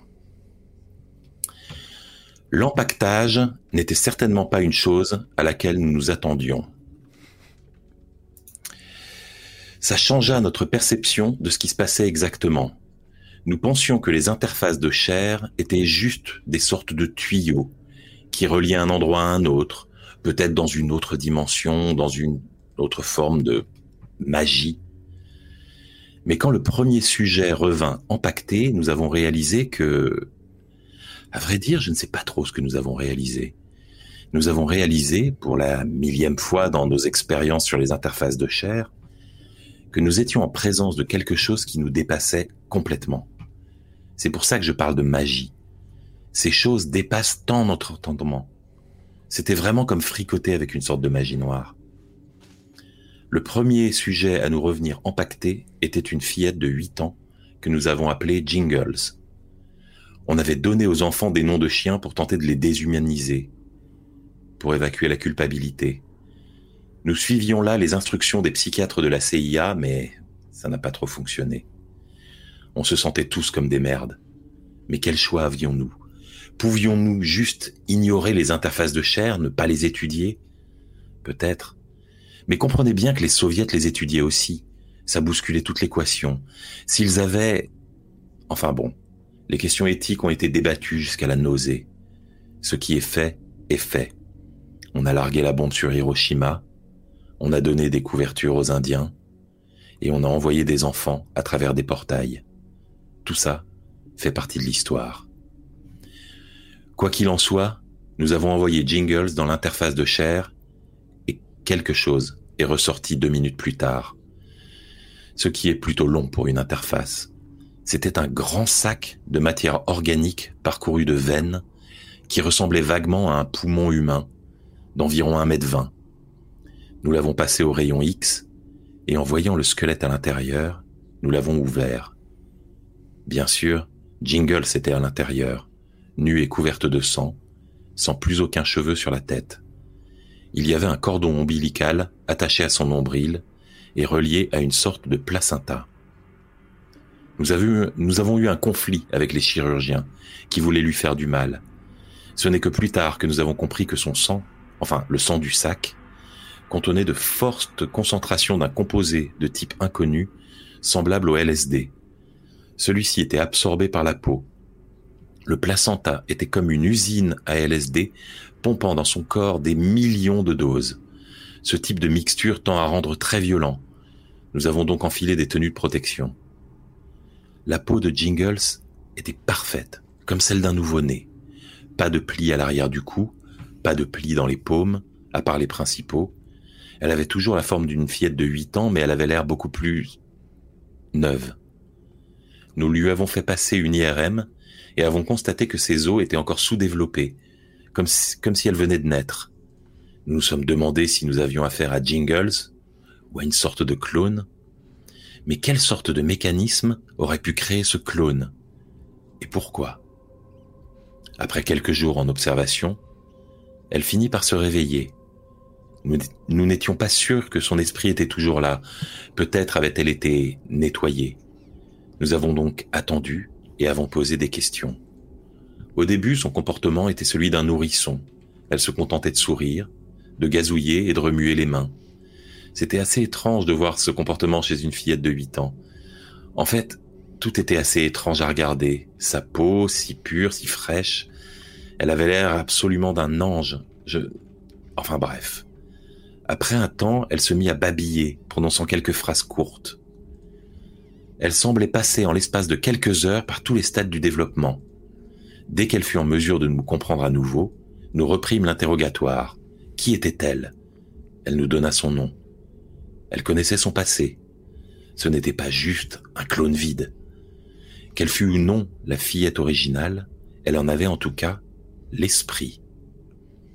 Alors nous lui avons posé la question dont nous attendions tant la réponse, la question qui nous avait taraudé toutes ces années, la question qui nous avait poussé, fille de notre humanité et de notre morale, à envoyer une enfant dans la gueule béante d'un dispositif de mort. Qu'as-tu vu? Qu'y a-t-il de l'autre côté? Son expression se fit songeuse. Elle était une enfant tellement réfléchie et brillante. Nous l'avions choisie pour son intelligence si jeune et si brillante et nous l'avons jetée dans... Bref, elle réfléchit à la question et il sembla alors qu'elle allait finalement donner une réponse, la vraie réponse. Je me souviens de la tension, de l'attente dans la pièce. Ça ne ressemblait à rien de ce que j'avais pu vivre avant, ou de ce que j'avais pu vivre ou de ce que j'ai pu vivre depuis. Rappelez-vous, j'ai quitté le programme ce jour-là. Je n'ai donc pas pu interroger un autre sujet. Elle nous raconta, dans la chambre, j'ai commencé à, me sentir fatigué. Le tout a changé. Et j'ai su ce que j'avais vu. Je l'avais vu avant. Je me suis dit, c'est comme dans la chambre de la maison de mamie. La chambre calme. Nous lui avons demandé ce qu'elle entendait par là. Elle répondit avec ces mots, ces derniers mots, avant qu'elle ne cessât simplement de vivre, et resta ainsi, assise, morte, avec ses yeux encore fixés sur nous. Elle dit Venez, entrez dans ces sables jaunes.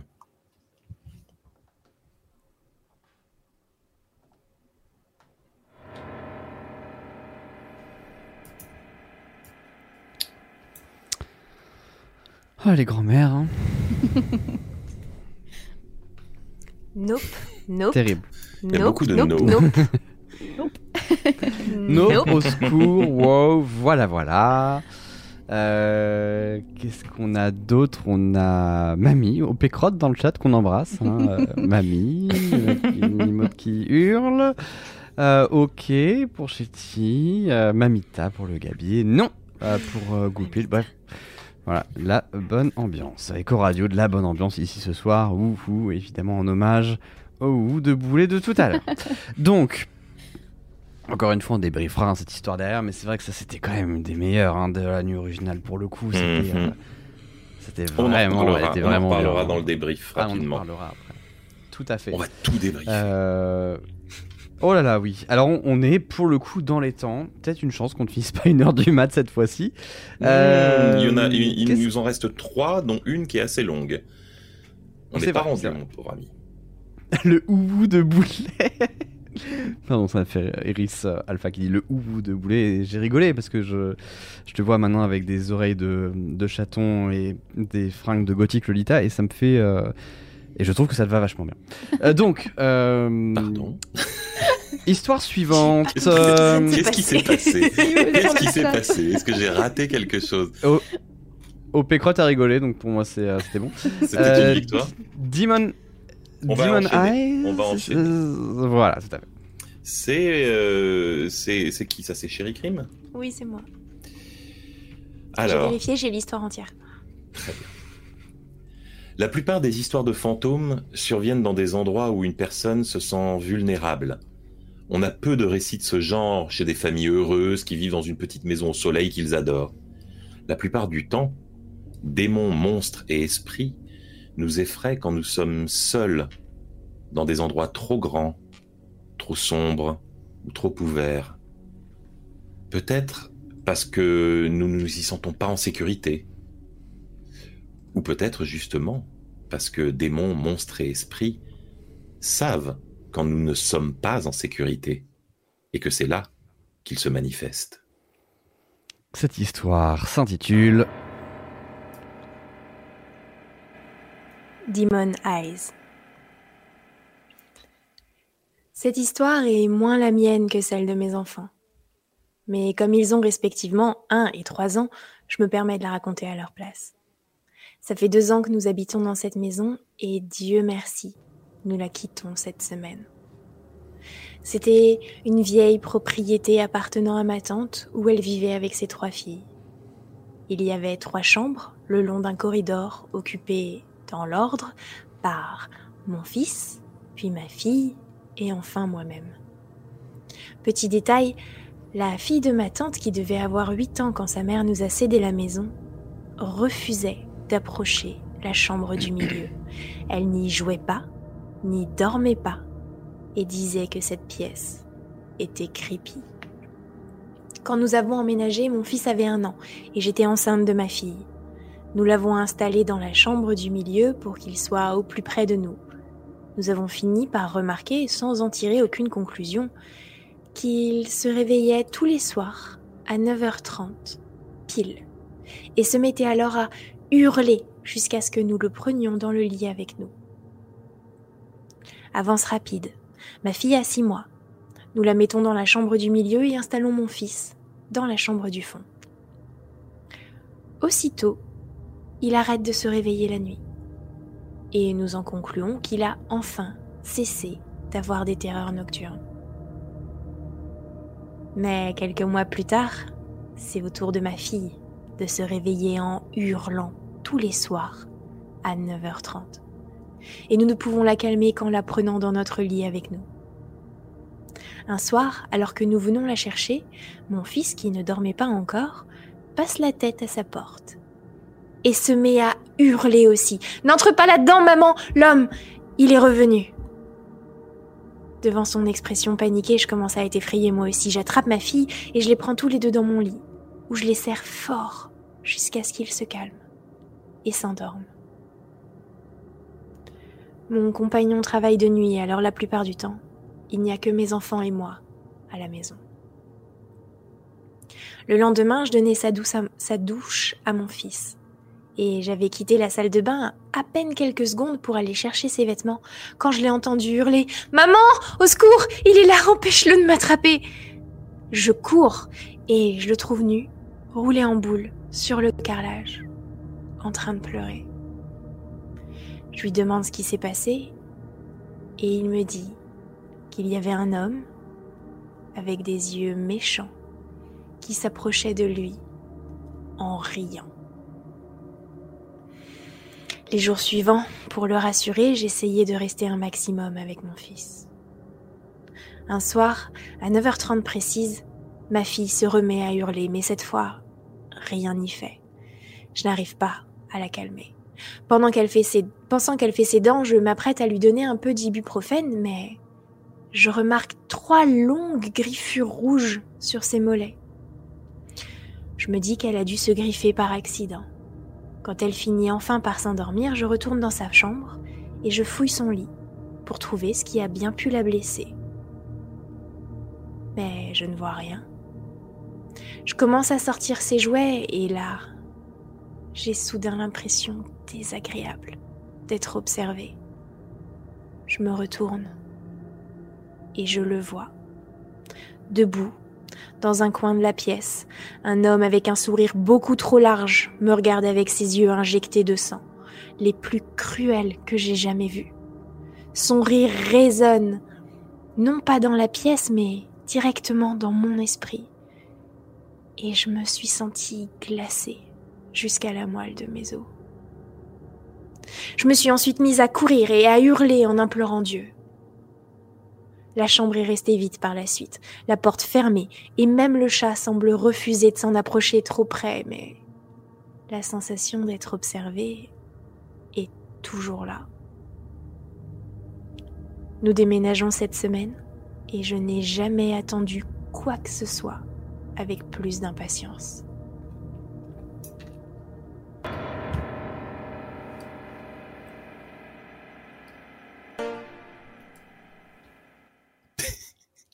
C'était quoi ce petit départ de disco là, Thomas? Je m'attendais à un petit tan, tan, tan. Oui. Je me suis dit, hein. hein. Je me suis dit, je me suis dit, j'ai hésité. Je me suis dit, est-ce que je vous mets un petit, euh, un petit rire démoniaque par dessus Et finalement, j'ai. C'est pas un bon concept, hein, cela dit, savez. avec des histoires d'horreur avec des sons un peu poète-poète. L'homme Pouin, avait des yeux injectés de sang. Ça aussi déjà fait. Non, je voulais mettre un petit rire démoniaque, mais du coup, ça, ça a commencé à lancer une pub. Du coup, je suis dégoûté. bon, écoutez, ce n'est pas très grave. Euh, ça aussi, un, un classique. euh, un, un grand, grand classique euh, qui avait créé plusieurs euh, beaux fan art à l'époque. hein, C'était très joli. Oui, et tu Euh, as, tu as préparé et- tes effets? Ah oui, bien évidemment. Ah, tu veux dire pour, euh, pour après, pour la conversation? Oui. Ah, bien évidemment.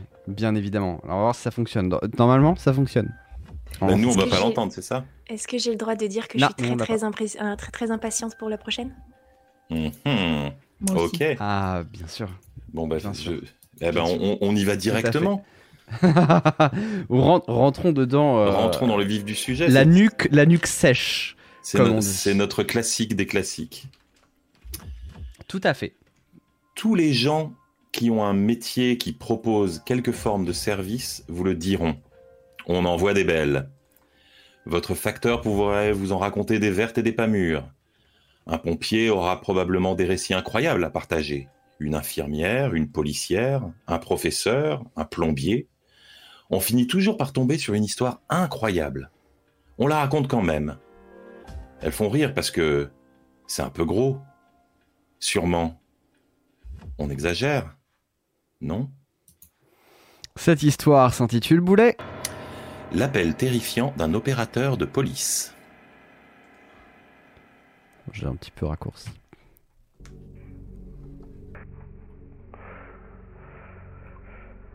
Nine One One, avez-vous un problème? Ouais, euh, salut. Euh, ça va sembler un peu étrange, mais euh, il y a un type qui titube en rond dans ma cour. Pourriez-vous répéter ça, monsieur? Il, il a l'air malade, ou, ou perdu, ou bourré, ou je sais pas. Je me suis levé pour aller boire, j'ai entendu la neige crisser devant la porte-fenêtre du jardin. J'ai jeté un œil et... Ah, attendez, je le vois là. Il est à environ 10 mètres de la fenêtre. Quelque chose va pas. Quelle est votre adresse, monsieur? 16-17 Quarry Lane, Pinet-la-Passe.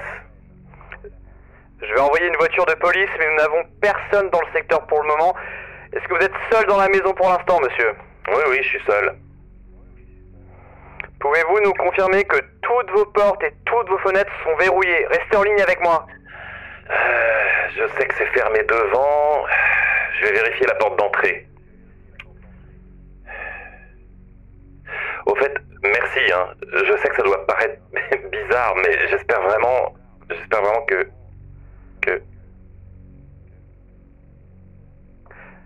Monsieur, vous êtes toujours là? Monsieur? Il est, il, il est toujours dans le jardin, mais, mais qu'est-ce Il a la tête en bas? Mais euh, monsieur, restez avec moi, monsieur. Qu'est-ce qui se passe exactement? Il a, il, a, il a la tête en bas, il me fixe, mais il est debout sur ses mains. Il, il est parfaitement immobile. Il me fixe droit dans les yeux. Il, fait le poirier et il me sourit. Il ne bouge pas. Il est quoi? Il, il fait le poirier? Je, je, sais pas, je sais pas comment. il- il- oui, il, il est en face de moi, debout sur les mains, et il sourit. Il est parfaitement immobile. Putain de merde. S'il vous plaît, envoyez quelqu'un ici tout de suite. Monsieur, restez calme. J'ai envoyé un appel et une patrouille est en route. Il a des, il a, il a des putains de, de dents énormes. Il sourit. Putain de merde. S'il vous plaît, grouillez-vous. Monsieur, calmez-vous. Essayez de ne pas le quitter des yeux. Assurez-vous que votre porte est bien verrouillée. Nous devons nous assurer que tous les points d'entrée possibles sont sécurisés. Pouvez-vous me confirmer que votre porte est verrouillée? Ok. Je marche à reculons. Je ne le quitte pas des yeux. Je vérifie la poignée maintenant. Fermée à clé. Je vérifie le verrou. Très bien, monsieur, nos agents arrivent. Restez en ligne avec moi, tout va bien se passer. Monsieur Monsieur, vous êtes toujours là Monsieur son, vis- son visage. Il est contre la vitre. Monsieur, continue à parler. Qu'est-ce qui se passe exactement J'ai détourné le regard pendant une fraction de seconde et maintenant son visage, il est appuyé contre ma fenêtre avant, avec, avec ses dents énormes. Il sourit, il a des yeux bizarres. On dirait qu'ils sont vides. Seigneur, si- s'il vous plaît, aidez-moi. Il bouge pas du tout. Pourquoi il reste immobile comme ça? Monsieur, allez dans la pièce la plus proche. Enfermez-vous à double tour. Est-ce que vous avez un sous-sol ou une chambre à coucher que vous pouvez fermer à clé de l'intérieur? Il n'arrête pas de me fixer. Qu'est-ce qu'il me veut? Monsieur, écoutez-moi. Enfermez-vous dans un endroit sûr jusqu'à ce que nous arrivions. Vous m'entendez? Oui, oui, je vais m'enfermer dans ma chambre. Vous m'avez bien dit que vous étiez seul dans votre maison, c'est bien ça? Oui, oui, oui, je suis seul à la maison. Attendez. Il a bougé. Il secoue la tête. Il fait non de la tête. Il nous entend. Je crois qu'il dit que je suis pas seul.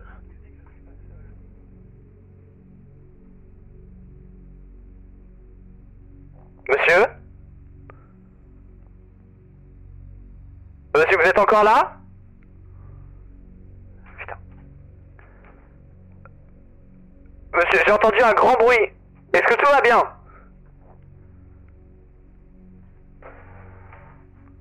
Monsieur Monsieur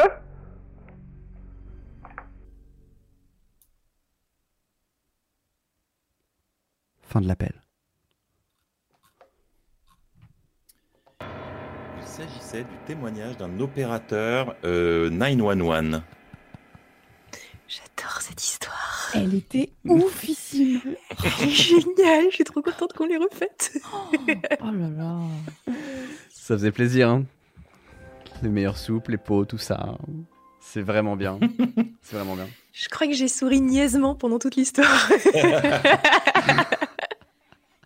On avait eu, euh, oui, on avait eu, on, on- on avait eu beaucoup de retours sur cette histoire qui avait énormément plu. On débriefera. Ouais. Ah, je regrette. je-. C'est dommage, j'aurais dû mettre des jumpscares avec le mec du poirier quand on parlait de lui. J'ai pas, j'y pense maintenant, c'est trop bête. Oh là là. Jumpscares. bon, au moins euh, les les en tout cas bon euh, les gens moi j'entendais j'avais ton retour boulet avec l'effet téléphonique et ça marchait super bien. Vraiment c'était Ah, euh, génial. Bah vous c'est idiot dans le chat parce que vraiment vous l'avez euh, vous l'avez entendu mais mais vraiment c'était euh, c'était vraiment bien. Ah oui le gif, Boulet t'avais fait un gif. Ah ouais, alors j'ai aucune idée d'où il est, mais j'en avais fait un, ouais. Il doit être dans ma timeline hein, de toute façon mais Mhm. Mais du coup, c'était euh, Fabrice Fanon Gaming qui dit J'avoue tellement peur là, j'ai vérifié que j'avais fermé ma porte à clé. Très très bien. Très très bien. Je m'attendais tellement à une image jumpscare, mais j'y ai pas pensé. Ouf, ok, Frisienne. Bon bah top, ok, là au moins on était réglo. Euh, J'ose pas ouvrir ma fenêtre alors que je suis au quatrième. Après, c'est un mec qui est très très grand. hein. Justement, cette image est Mhm. beaucoup, cette histoire est beaucoup plus effrayante quand tu imagines qu'elle se passe au troisième étage ou au quatrième Ah étage. ouais. Et c'est ça. que- Ouais. ça c'est- Vous savez que ça, c'est un- une, de mes, une de mes peurs les plus chroniques. Chez mes parents, je dors au deuxième étage. Et, euh, et souvent, j'ai des sortes de mini-hallucinations qui n'en sont pas vraiment, mais qui sont des. euh, ton- vous savez, ces moments où ton cerveau fait imagine si. Et souvent, quand je suis tout seul, que tout le monde dort, qu'il y a un léger vent qui frappe dehors, je tourne la tête vers la fenêtre de ma chambre et mon cerveau ajoute un calque Photoshop et imagine une tête Oh, juste une tête de quelqu'un qui est à la fenêtre, qui me regarde. On, a- sans on avait beaucoup évoqué ça pour les Shadow People. On avait fait une, euh, on avait fait une session, tu sais, sur les hommes de l'ombre, sur les silhouettes noires que des gens prétendent apercevoir dans des coins de leur chambre pendant des paralysies du sommeil ou à l'extérieur dans la nuit. Et euh, dans beaucoup d'histoires, c'était souvent un, un- un visage ou une silhouette qui apparaît à la fenêtre euh, alors qu'on est au troisième étage.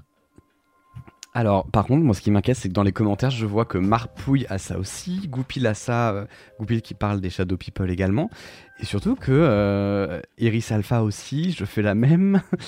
Donc bon, Tout le monde flippe. en quoi. général, quand plusieurs personnes... Voilà, vous savez, c'est comme quand on a découvert l'ASMR. Quand on a découvert l'ASMR, on s'est dit, tout le monde, tous les gens se sont dit, putain, mais c'est fou, je croyais qu'il y avait que moi. Et, et là, on est en train de faire pareil pour des silhouettes que notre cerveau imagine qu'elles sont présentes au troisième étage. Elles sont Moi, je pense que c'est la faute hein. des J'en chats. Je pense que c'est la faute des chats. Quand on regarde une fenêtre, on a toujours le réflexe de d'imaginer un chat qui va survi- sur- surgir comme ça. Alors moi du coup c'était pas mon cerveau mais dans mon ancien appartement un jour je rentre dans ma cuisine donc j'étais j'étais en demi étage. Je rentre dans ma cuisine et il y avait réellement une tête de mec devant la fenêtre de ma cuisine et en fait c'était le pauvre jardinier qui était en train de tailler les haies sur son escabeau de l'autre côté. et je peux vous dire que encore une fois j'ai perdu 10 ans d'espérance de vie ce jour. Ah Voilà. ouais. Ah là. Bon, effectivement, euh, Les amis, je les pense que explications rationnelles toujours, mais bon, c'est. Alors, oui, je pense que on a le temps pour la dernière histoire avant le débrief. tout à fait. Est-ce que, Tout à est-ce que, chérie Crime, tu es prête? Je suis prête. J'ai toute l'histoire normalement. On va, Y a on va, on essayer. pour celle-là ou pas Je Après sais toute cette terreur, après toute cette terreur, on va essayer de remettre un peu de bonne humeur, je pense. Euh, oui, il y a un trigger warning pour euh, le deuil. Ouais. Très bien, ça part immédiatement. Après, vous pouvez commencer à faire. Moi, pendant que je tape mes affaires, euh, allez-y, faites, vos- faites vos choses. hein. Alors, tu veux que je fasse l'introduction? On se Ouais, parle? mais ce, serait un, ce serait un honneur. à chaque fois. À chaque fois. À chaque fois, comment on arrive à se couper comme ça? C'est fou Je pense que c'est parce qu'on a un toi. décalage. Je ferme ma gueule. Parce qu'on se respecte. Ouais, léger, Bon, de genre une. tais-toi. Ah, exactement. On se parle beaucoup à distance. Par les réseaux, par courrier électronique, par vidéo enregistrée. Nous ne nous voyons plus beaucoup face à face. Nous ne sommes finalement, aux yeux des autres, que des données qui transitent sur leur écran. Quand nous, quand nous nous taisons, nous laissons des traces, des échos. Mais pour combien de temps? Cette histoire s'intitule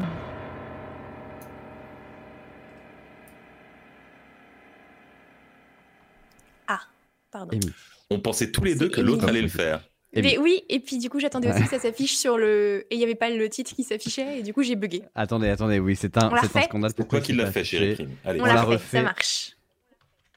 Alors, cette histoire s'intitule Émilie. Rien changé depuis, je sais pas pourquoi il a pas affiché la première fois. Bref, c'est à toi. Extrait d'un post, euh, Reddit intitulé Ma copine morte m'écrit sur Facebook. Ce soir a été un catalyseur pour que je me décide à écrire ce post. J'ai reçu un nouveau message et il est pire que les autres. Ma copine, Émilie, est morte le 7 août 2012.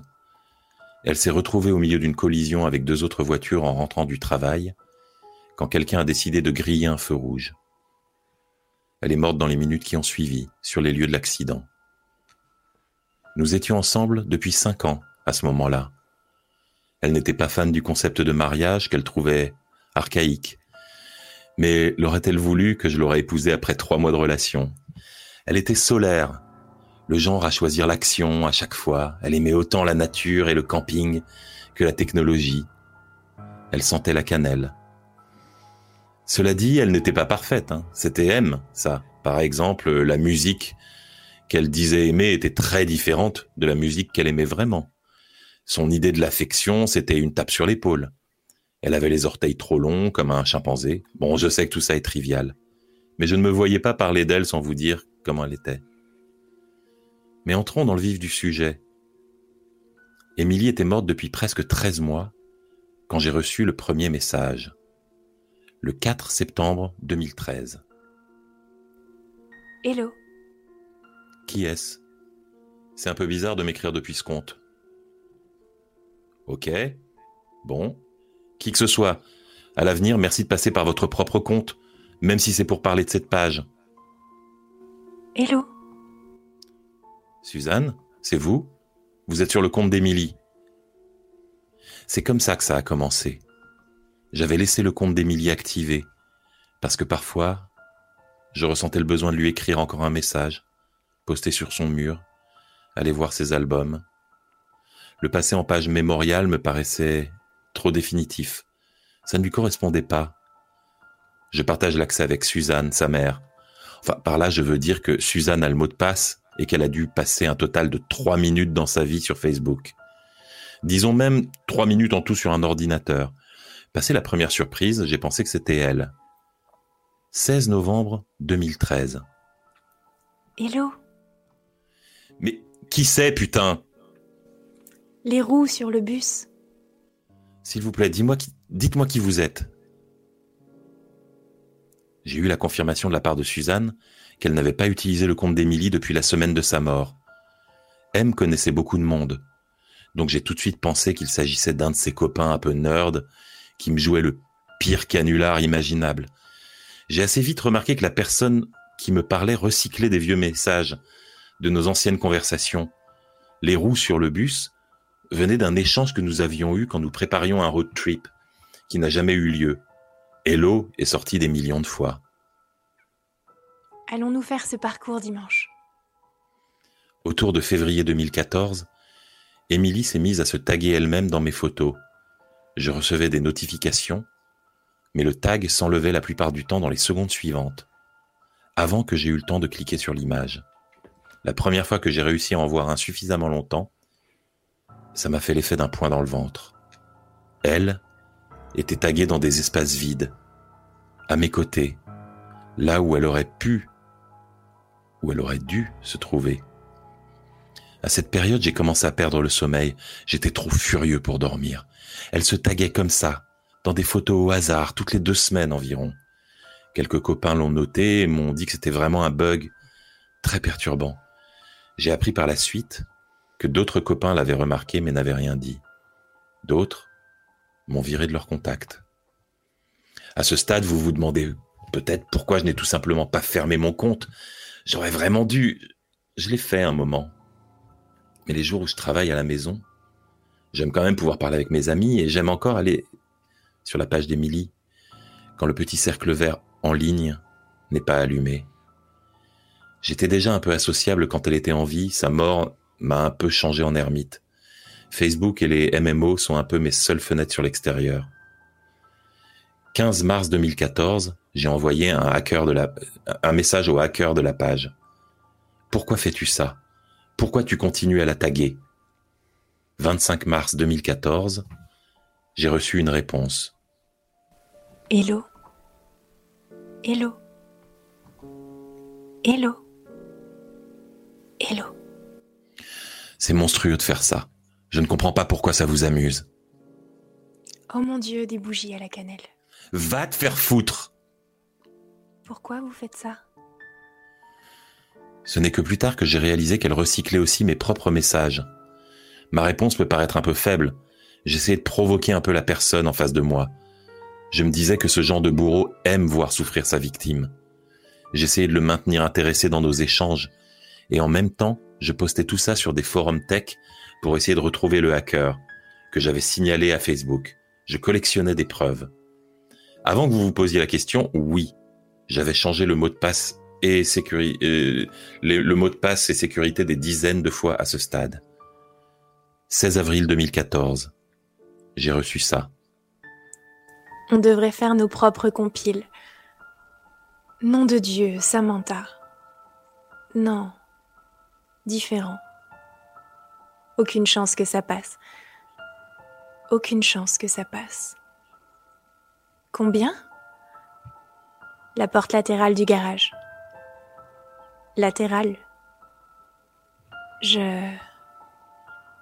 Aucune chance que ça passe. Une salade de mots sans queue ni tête. Comme toutes nos conversations jusqu'ici, c'est du recyclage de plein d'anciens messages. 29 avril 2014. Des haricots grillés sur un toast. Je sais pas, j'ai juste répondu, tu demandes à Nathan. Nathan. Nathan. Nathan. Je comprends rien. Je ne sais pas pourquoi tu fais ça. S'il te plaît, arrête. S'il te plaît, arrête. Je ne comprends rien. Nathan. Je ne comprends rien. Je n'avais aucune piste. Facebook avait tracé l'origine des messages postés sur sa page, mais depuis sa mort, tous semblaient venir d'endroits que je connaissais. Chez moi, à mon boulot, chez sa mère, etc. Ma réponse ici n'était pas pour piéger le hacker. Le demande à Nathan était une private joke entre nous qui serait un peu fastidieux d'expliquer, mais de la lire, elle, utiliser ça à nouveau, ça m'a complètement bouleversé. Ma réaction dans la vraie vie a été moins jolie. Je pense que je ne récupérerai pas ma caution. Ces derniers messages ont vraiment commencé à me terrifier, mais je ne l'admettais pas à ce stade. 8 mai 2017. Je n'ai pas les mots pour ça. Je... Je... Moins 12, moins 15. Mon gilet est dans le sèche-linge et il fait vraiment froid dehors. Vraiment froid dehors. Froid. Froid. Nathan. S'il te plaît, arrête. Je... Froid. Je suis gelé. Je ne comprends rien. Je suis gelé. Ce sont les premiers mots originaux qu'elle écrit. Ça m'a donné des cauchemars qui ne s'arrêtent plus. Je rêve qu'elle est dans une voiture gelée. Elle est glacée, bleue et grise. Et je suis dehors au chaud. Je hurle pour qu'elle ouvre la porte. Elle ne réalise pas que je suis là. Parfois, ses jambes sont à l'extérieur, avec moi. 24 mai 2014. Je suis complètement bourré. Tu me manques. Et qui que ce soit qui s'amuse avec cette page, j'en ai rien à foutre. Je continue à rentrer chaque soir à la maison en m'attendant à te trouver assise devant ton ordinateur. Je ne devrais pas m'être habitué depuis le temps. Reste. Laisse-moi marcher. Je n'étais pas vraiment sous. Elle n'était pas une fille très affectueuse. Ça la mettait toujours mal à l'aise d'échanger des je t'aime, des câlins, ou de parler de nos sentiments. Mais elle était un peu plus à l'aise quand j'étais bourré. Parfois, je faisais semblant. Cette réponse a été un déclic qui m'a fait mettre sa page en page mémoriale, pour essayer de décourager la personne qui écrivait. Ça peut paraître bizarre que ce soit ce message qui ait déclenché ça. C'est juste une copie d'une vieille conversation où j'essayais de la convaincre de me laisser venir la chercher chez une amie ou en voiture. Dans l'accident, le tableau de bord l'a écrasée. Elle a été coupée en deux, en diagonale, depuis la hanche droite jusqu'à la moitié gauche de sa cuisse. Une de ses jambes a été retrouvée coincée sous le siège arrière. Retour en arrière. 7 août 2012. Hey, tu rentres bientôt?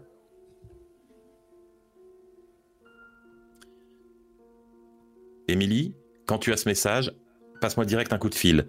Je t'ai appelé et laissé quatre messages. Je commence à paniquer. J'ai une boule dans le ventre. S'il te plaît, s'il te plaît, appelle-moi. Émilie. Émilie, décroche ton téléphone. Ce sont les derniers messages que j'ai envoyés le jour où elle est morte. Elle rentre habituellement du boulot vers 16h30. Ça, ainsi que mes messages répondeurs, sont les dernières fois où je me suis adressé à elle en partant du principe qu'elle était encore en vie. Vous allez comprendre pourquoi je vous montre ça. Hier, 1er juillet 2014. Hey, tu rentres bientôt? Émilie? Quand tu as ce message, passe-moi direct un coup de fil, s'il te plaît. Arrête. J'ai appelé et on m'a dit que tu étais partie à 5 heures. Je commence à paniquer. S'il te plaît, arrête. Froid. Émilie Émilie Décroche ton téléphone. Je ne comprends rien. Froid. Je l'ai. J'ai passé sa page en mémorial, quelques jours après le message où elle parlait de marcher. Depuis, elle n'avait rien dit. Elle ne se taguait plus sur les photos. Je ne sais plus quoi faire. Dois-je fermer sa page? Et si c'était vraiment elle? Je crois que je vais vomir.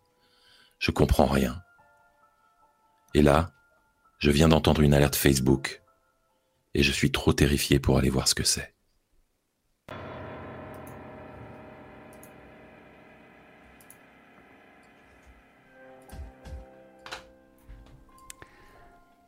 Ambiance. Elle est horrible.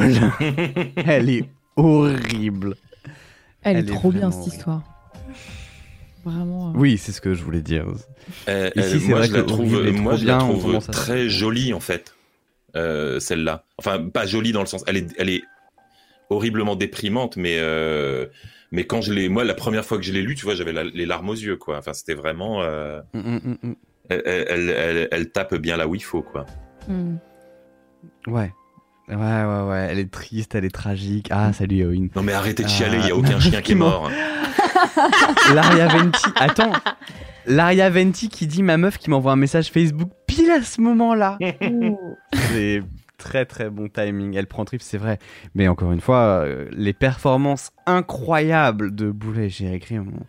Enfin, Jerry Crime, moi j'ai vraiment cru que t'étais morte. hein. C'était terrible. Je- Vraiment, je le fais bien. C'est vraiment. euh, c'est l'émotion que je gère le mieux. cru C'est vraiment la première fois que j'ai vraiment cru que tu étais morte est un compliment. C'est vrai. hein. Il y a très peu d'occasions où c'est un vrai, compliment. effectivement. J'ai vu ce message passer. Si j'avais des yeux, j'en aurais pleuré. Euh, bien, nous sommes donc arrivés au terme de ces histoires qui concluent cette première édition classique des Nouilles Rampantes. Euh, voilà, bon, 23h50, donc j'ai rien dit. On est à la bourre, comme d'habitude. Comme d'habitude. Euh, avant de passer au débrief, comment ça va au Pécrotte Et bah très bien, je passe un très bon moment. Vous racontez parfaitement, moi je suis, euh, Oh, je kiffe, il manque juste les Bah, popcorn tu- et, euh, et je suis bien. eh ben, super. que Tu fais le. CM dans le chat, ça marche vachement bien. Non, on est très très heureux, c'est clair. Très très très très heureux. Bien, euh, comme à chaque édition, on passe au débrief. Alors si vous venez d'arriver, peut-être que vous n'avez pas eu le message, mais il se trouve que le 3 octobre prochain, la prochaine édition sera le 3 octobre prochain. Et elle sera en public du Frames Festival le dimanche 3 octobre à 15h. De 15h à 16h30, ce sera donc quelque chose de spécial, quelque chose qu'on n'a jamais fait avant. Quelque chose que euh, voilà on est mort de trouille mais on a hâte de tous vous voir euh, enfin on a nous tous et nous toutes on a hâte de vous voir là-bas. Si vous pouvez venir évidemment. Si vous ne pouvez pas venir ça sera en replay ça sera chouette mais bon risque non négligeable que vous fassiez spoiler la tronche. Voilà. Euh, le débrief. Par quoi est-ce qu'on commence? Merci Ah, vois, ça va être compliqué parce que Et je merci, t'avoue que j'ai pas merci tout. Cora pour le récap aussi ah ouais, c'est vrai que ça date c'est vrai que C'est des vieux dossiers. Alors, j'avais imprimé quelquefois ou noté sur des feuilles de papier les sources. Donc, euh, je vais le faire de mémoire. Je suis vraiment désolé. euh, il va y avoir des, des- des trous dans les explications. hein. Euh, le premier, c'était le mystère de la fontaine au chat. Euh, c'est une histoire vraie. Est-ce que vous avez trouvé des théories pour expliquer? Et c'est le moment de lancer les théories. ah non alors Hmm. c'est ça avec les empreintes hein, c'est ça? C'est celle avec les empreintes, tout à fait. Ok. Eh bien, du coup, je n'ai aucune théorie. Moi, la théorie la plus évidente que j'ai, c'est que la personne est dans la maison et qu'elle y est restée et qu'elle dort dans le grenier. Alors, Mais j'imagine que c'est plus compliqué que ça. il y a des gens qui disent hélicoptère et jetpack. Moi, je dis ça se tient. Euh, hélicoptère et Ah. jetpack, c'est une bonne solution. Mais attendez, je vous Et, montre moi ce qu'on m'a. Non, euh, ouais, non, ça ferait des traces. Ça ferait des traces. Bah oui, ça ferait ça ça. ferait des traces. Peut-être une poulie. Non, moi, il y a quelqu'un qui a proposé ceci. Alors attendez, je vous montre. Est-ce que vous voyez là mon Ah. écran? Vas-y. Vous voyez là ce que je dessine Euh, Mets ta feuille un peu plus vers la Non, droite de bah, ton on écran. voit dans un coin. Plus à droite de mon écran. On s'est Ouais. concentré. quoi. Voilà. Exactement, c'est parfait. Ah, c'est pas mal. Donc il y avait quelqu'un qui avait suggéré euh, du genre voilà, il y a la maison comme ça, euh, il y a les traces de Quoi pas qui en fait se dirigeaient vers le coin. Ah oui. Hop. Je crois que c'était le toit, je trouvais ça Non bizarre. non, toit. c'est Ah, euh, c'est vu de haut Thomas, c'est vu de haut, je suis C'est C'est le dessinateur. mec en poirier qui est encore là, je pense.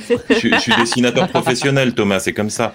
Bah, Et- C'est ce que je me suis dit. C'est ce que je me suis dit. Et quelqu'un a suggéré que peut-être il était simplement parti dans une autre direction et que en fait il y avait eu euh, du vent et que le vent avait bougé la neige et avait effacé une partie comme ça, mais que ce qui était protégé par le mur n'aurait pas forcément été effacé.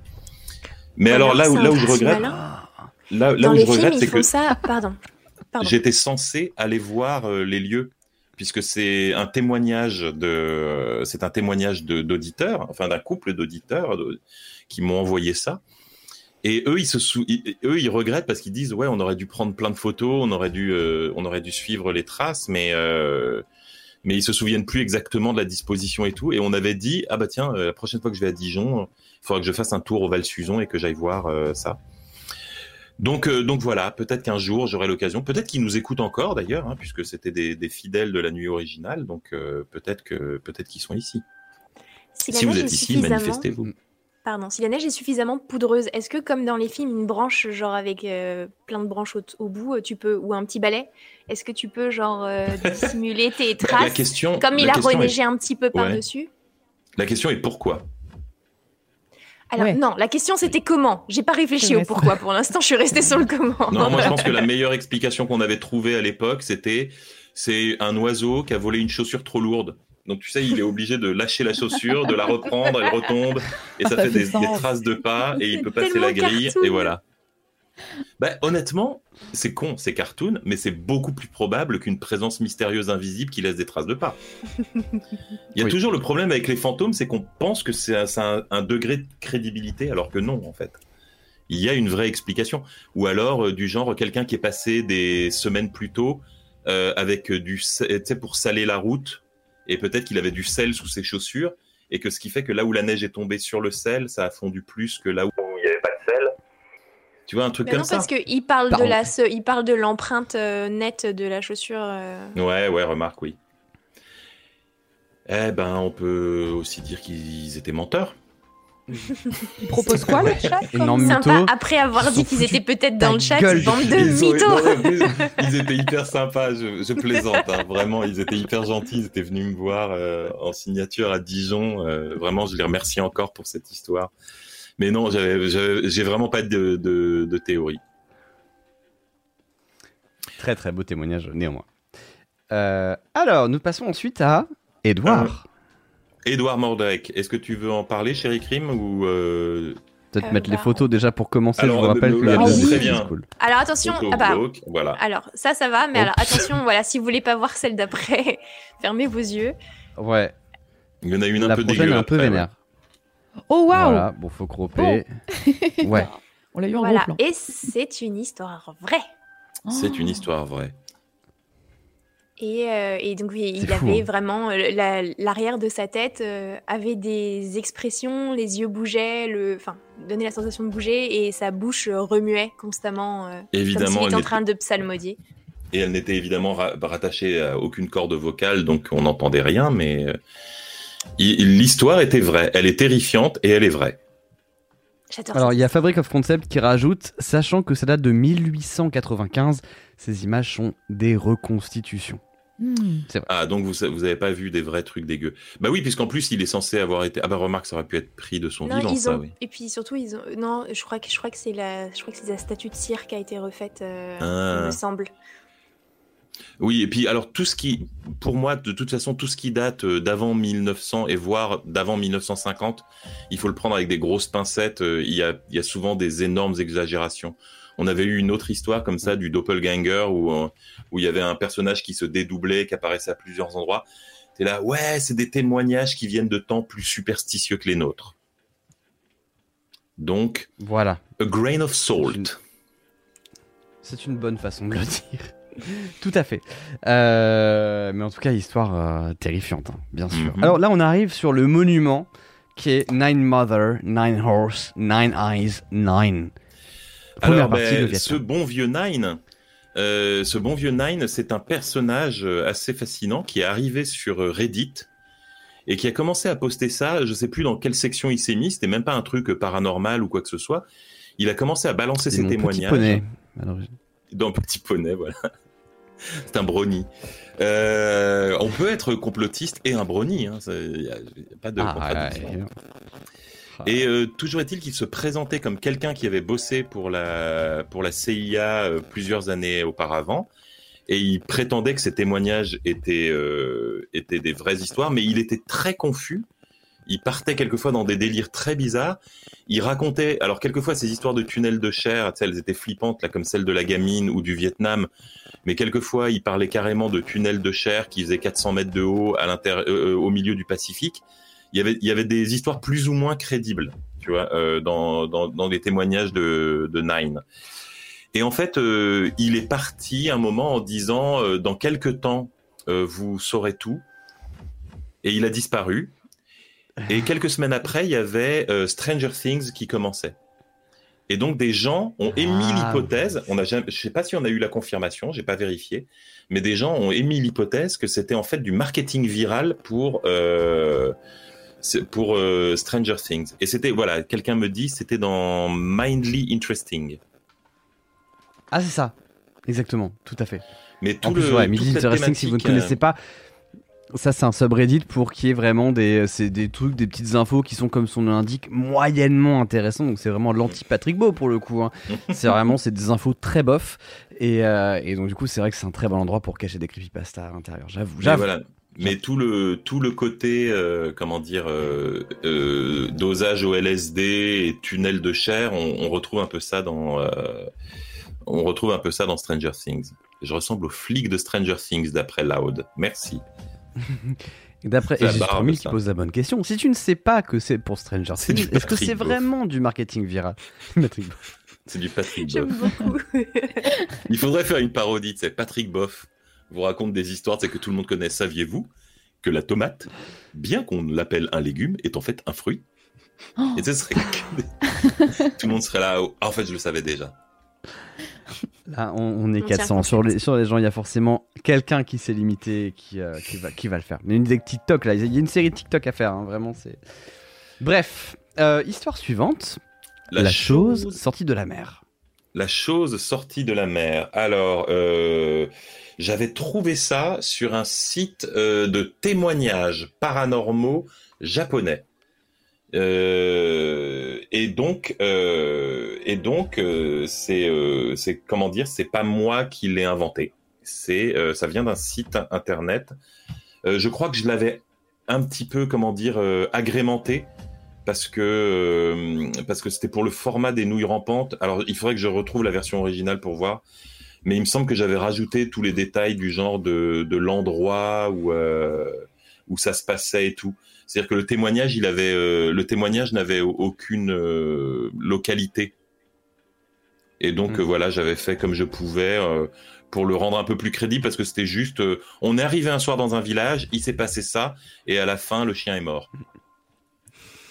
Donc j'avais juste un petit Ce peu qui est vraiment- fait, fait- Ce résumé. C'est vraiment horrible.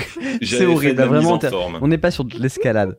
Ouais, voilà. Parce que là, c'est pas de la de l'escalade émotionnelle. C'est un. C'est Hmm. C'est voilà, c'est un- littéralement une chute libre émotionnelle. Voilà. Euh, ouais, pas les chiens, j'avoue, effectivement. Et le égard, égard évidemment, euh, qui dit est-ce que euh, est-ce qu'on sort pas tous de la mer finalement à méditer Mhm. À méditer. Ah, Peut-être que peut-être que ce truc gazeux qui sort de la mer, c'est un peu nous finalement, Wow. nous qui dévastons des villages et qui finalement. C'est un peu comme Des poussière d'étoiles, Ah, mais oui, de, de. Uber Eats qui disent on est tous de la poussière d'étoiles. Bah, toi, tu dis on est tous des proutes de vagues. C'est un peu le même registre. En tant que breton, c'est pas très faux. vrai que vous Euh, sentez les donc, embruns. l'épée de vague, ça c'est exact. Nous avions ensuite Lisa Castillo. Lisa Castillo, euh, eh bien, absolument toutes les citations sont vraies.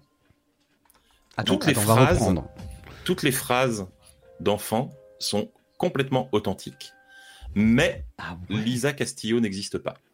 Lisa Castillo, le livre, tout ça Ah. n'existe pas.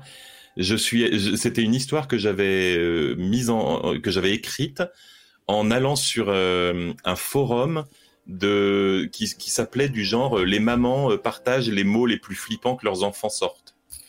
Et donc c'est que des témoignages de mamans. Donc chaque phrase c'est du genre une maman qui raconte mon fils m'a dit ça, ma fille m'a dit ça, etc., etc. Mais euh, j'ai juste tout regroupé en prétendant que ça venait du même enfant, mais c'est juste des phrases séparées de plein d'enfants. Donc il y a un enfant qui a vraiment dit à ses parents euh, Maman, pourquoi la dame du cimetière est assise dans ma chambre? Exactement. Waouh. Eh ben, je jette l'enfant par la Ça, fenêtre et je recommence ma vie plus tard. Plus loin. Jette l'enfant et j'en fais un autre mieux réussi.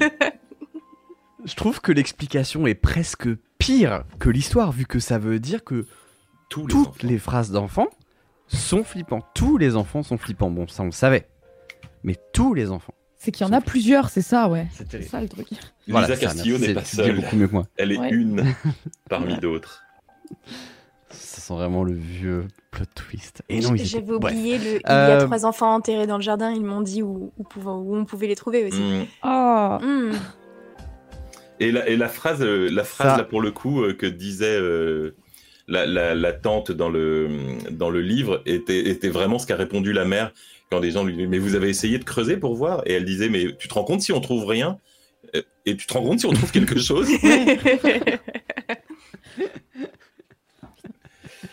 Euh, alors. musique Euh, lunaire Ok, ok. Voilà, musique lunaire. Alors. débrief euh, histoire vraie mais totalement expliquée en fait si je me souviens bien euh, Cernan l'un des, astronautes a déclaré par la suite je ne me souviens pas de que cet incident m'avait marqué au point de le prendre sérieusement. C'était sûrement des interférences. Si on avait pensé qu'il y avait autre chose à en dire, on aurait briefé tout le monde à notre retour au sol. On n'y a jamais repensé plus que ça. Un technicien de la NASA a expliqué que les radios du module lunaire et du module de commande avaient simplement interféré entre elles. Michael Collins de la mission Apollo 11 est passé lui aussi au-dessus de la face cachée pendant que Buzz Aldrin et Neil Armstrong étaient à la surface. Il se souvient aussi avoir entendu ces sons sans y avoir prêté plus d'attention. Il y a un drôle de bruit dans mes écouteurs, là, une sorte de wou-wou mystérieux, a-t-il noté dans son journal. Ah Ah. C'était un wouhou C'était un wouhou mystérieux. C'était un wouhou Mais oui, mais toi, t'as fait un bzzz. Bah, moi j'ai cru que c'était un drone, pardon pour l'interprétation. Moi ça paraissait logique Si. que ce soit un drone, mais c'était un wouhou. Si je n'avais pas été au courant, je pense que ça m'aurait terrifié, mais les techniciens radio, et non les fans d'OVNI, avaient l'explication. C'était des interférences entre le module lunaire et les radios VHF du module de commande. Contrairement à Apollo 10, le module lunaire Apollo 11 s'est posé et les wou-wou ont alors cessé. Adieu musique spatiale.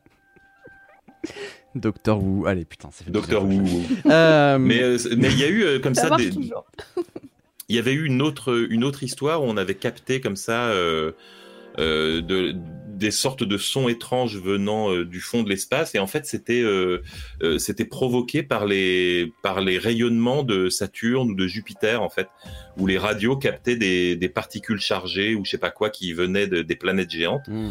et, et tu peux trouver sur très facilement sur YouTube du genre la musique des planètes et tu peux entendre le son que font les planètes géantes.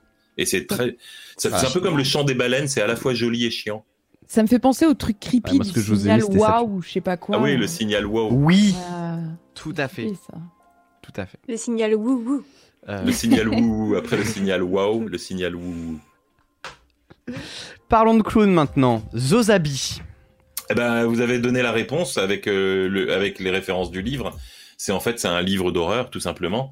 Et euh, il y avait euh, ce chapitre sur euh, Zozabi le clown qui apparemment n'a pas existé.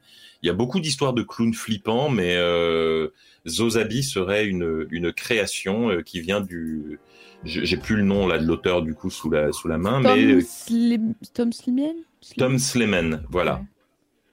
Et t- c'était une série qui était très populaire en Angleterre, donc euh, je- si j'avais fait cette, cette histoire dans les années, je sais pas, 70, probablement tout le monde aurait fait « Ah, mais je l'ai lu !» En fait, tu vois, c'était euh, c'était Hmm. euh, le ça de l'époque. Alors que maintenant, pour le lire, il faut débourser 6 livres 50 euh, sur Amazon. 6 livres 99. Ah, pardon, 6 livres 99. 99. Il y a Front Intense qui dit euh, Amazon a vraiment existé, par contre, et ça, c'est effrayant. Ah, ah. C'est Ça vrai, bien Et on dit. dénonce. On C'est est bien dit. dénonce. C'est bien dit. Ici, on, on marche pas à genoux ici. Ah, on n'a pas peur. On n'a pas peur ici. On n'a pas peur des puissants. Euh, ok. Donc, euh, Nine Mother, Nine Horse, Nine Bon, Eyes, Nine, ça c'est fait. Hein. C'est- C'est dit. Demon Eyes. Demon Eyes, Demon Eyes, témoignage. Témoignage américain qui Ah. vient euh, d'une émission de paranormal dont j'ai oublié le nom, mais je me suis tapé des heures d'écoute avant de tomber sur une euh, sur un témoignage intéressant. C'est l'enfer. Il y avait c'était un podcast américain qui apparemment est suivi vraiment par des milliers de personnes. C'est, il est très très populaire aux États-Unis et où c'est un gars qui interview qui interview comme ça des gens qui ont des témoignages et il leur fait raconter leurs témoignages à l'antenne. Et euh, c'est toujours c'est les témoignages tu sais qui commencent par vous savez on a toujours été un peu médium dans la famille et ma mère me racontait que quand j'étais petite elle sentait une aura autour de moi et tout- Ouais, ça part mal, quoi. T'as un million de témoignages comme ça euh, de gens qui se prennent euh, pour un personnage de Stephen, Stephen King. Et puis de temps en temps, t'as une histoire un peu mieux que les autres qui ressort. Et celle-là, Demon Eyes, je la trouvais assez flippante. Et donc je l'avais gardée. Ouais. Je confirme. Donc voilà. Ok, nous arrivons à l'appel du 911. Euh, creepypasta très célèbre, mais creepypasta, c'est-à-dire Oh. euh, écrite euh, sur Reddit probablement euh, dans le subreddit creepypasta. Et elle circule beaucoup. Il y en a beaucoup de variantes. Il y en a des variantes assez sympas, mais, euh, celle-là c'est la plus emblématique. Quoi. Mais ce qui est génial, c'est la simplicité et l'efficacité. C'est genre juste un mec à l'envers derrière une vitre et ça te terrorise. C'est génial. terrifiant, ouais. C'est Ouais, c'est génial. absurde. Surtout Ah, au deuxième génial. étage. Non, c'est la réaction. c'est la réaction. Enfin, c'est c'est vraiment c'est le c'est aussi le, le côté appel téléphonique. hein. C'est ça qui a. C'est ça c'est vraiment le fait mec que ce derrière soit de la la panique vitre. pure. C'est vrai que ça rend le truc vivant, Ouais. l'appel. On a l'impression de. Enfin, c'est. Ouais. Ouais, ouais, ouais. Euh, Bah, on y est. Ouais. On y est. quoi. Exactement. On y est. Et ce qui nous Euh, mais c'était cool de la revivre en tout cas Ouais, et de la refaire. Et donc, Émilie. Et Emily, euh, pareil, euh, histoire euh, Reddit. Euh, je, alors je sais plus. Alors attends, je regarde la source. Je, je sais plus si j'ai mis la source. euh, à- au bout d'un moment, j'avais, j'étais devenu un peu plus intelligent et je mettais les sources à la fin des textes. Je crois que sur le titre ou alors à la fin, il y a un texte. Source sixpensy.com. Non, ça c'était, c'était sur, euh, ça c'était sur Ah, Lisa. punaise, c'est Lisa. Ah, mais c'est parce que j'ai la fin de Lisa, la fin d'Emily. C'est la... Ouais. Je viens de retrouver la fin de mon histoire. Elle était là. Alors Reddit user Nate SW. C'est un, je crois que c'est No Sleep, ouais, dans ma compote. Tu, je crois que tu as raison. Mm. C'est donc euh, c'est un Reddit où des gens écrivent des histoires horribles, euh, enfin terrifiantes comme ça. Excellent, nos slip. Voilà. Et le- le- le- l'utilisateur s'appelle Nate SW. N-A-T-E-S-W. Si vous voulez le chercher sur, euh, sur Reddit, j'en avais juste fait la traduction. Donc voilà. Ouais, c'était, elle est incroyable. Elle était Très, très incroyable. Et ben voilà, nous y sommes. Euh, c'est Écoute, on a vite, dépassé hein. que de Oh là là. 11 minutes. Oh, ça meilleur. On Ouais. n'a pas dit au revoir encore. C'est- Ouais. Au revoir. Ah non, non, non, c'est vrai qu'on n'y est pas. Et on coupe le stream, tu sais.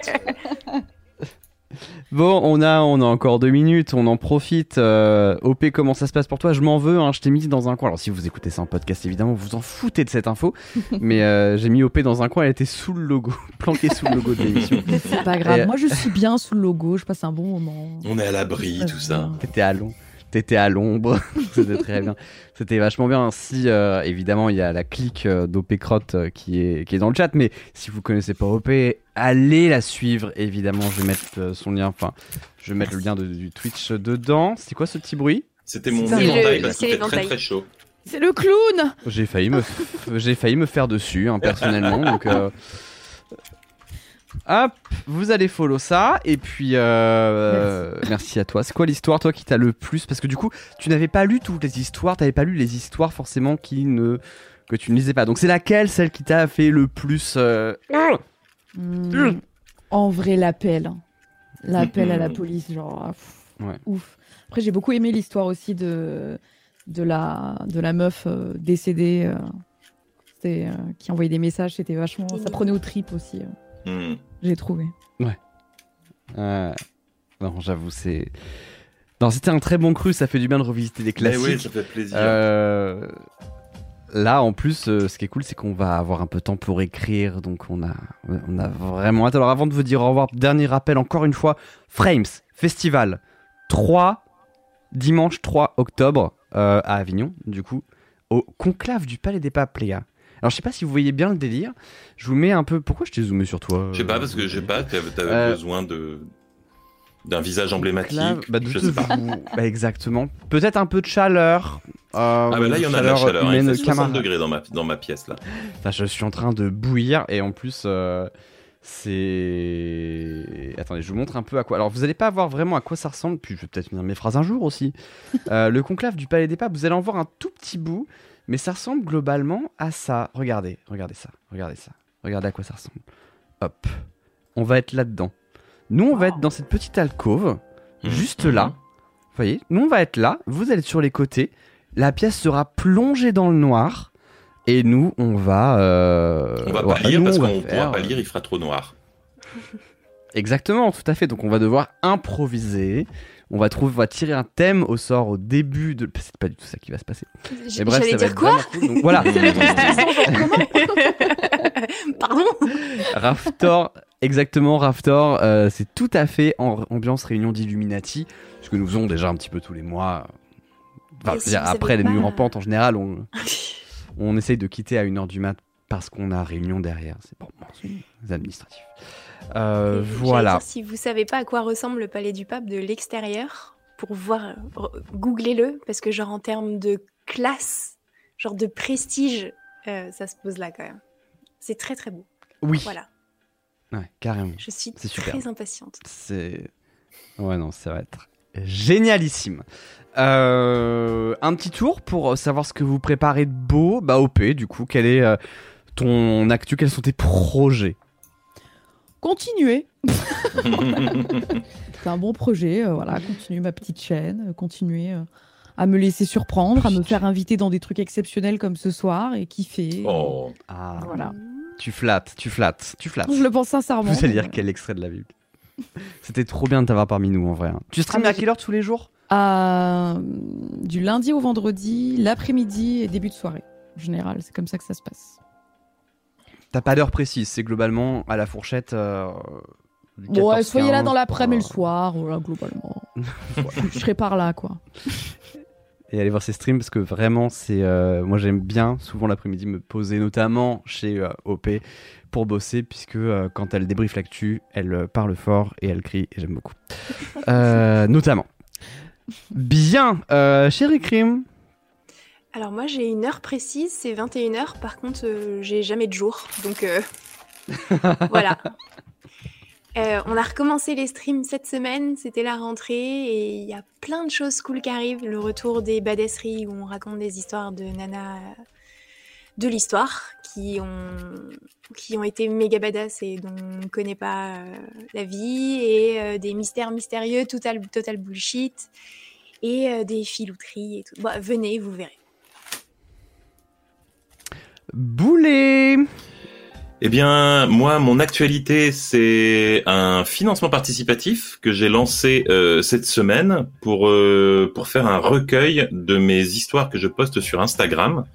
Donc, si vous me suivez euh, sur Instagram, donc instagram.com/slash bouletcorp, vous avez peut-être vu que je poste des petites BD de- de- depuis depuis le début de l'année, et on va en faire donc un livre qui est déjà très bien financé puisque comme on, on plaisantait tout à l'heure, on a dépassé les 1100%, donc je suis très heureux.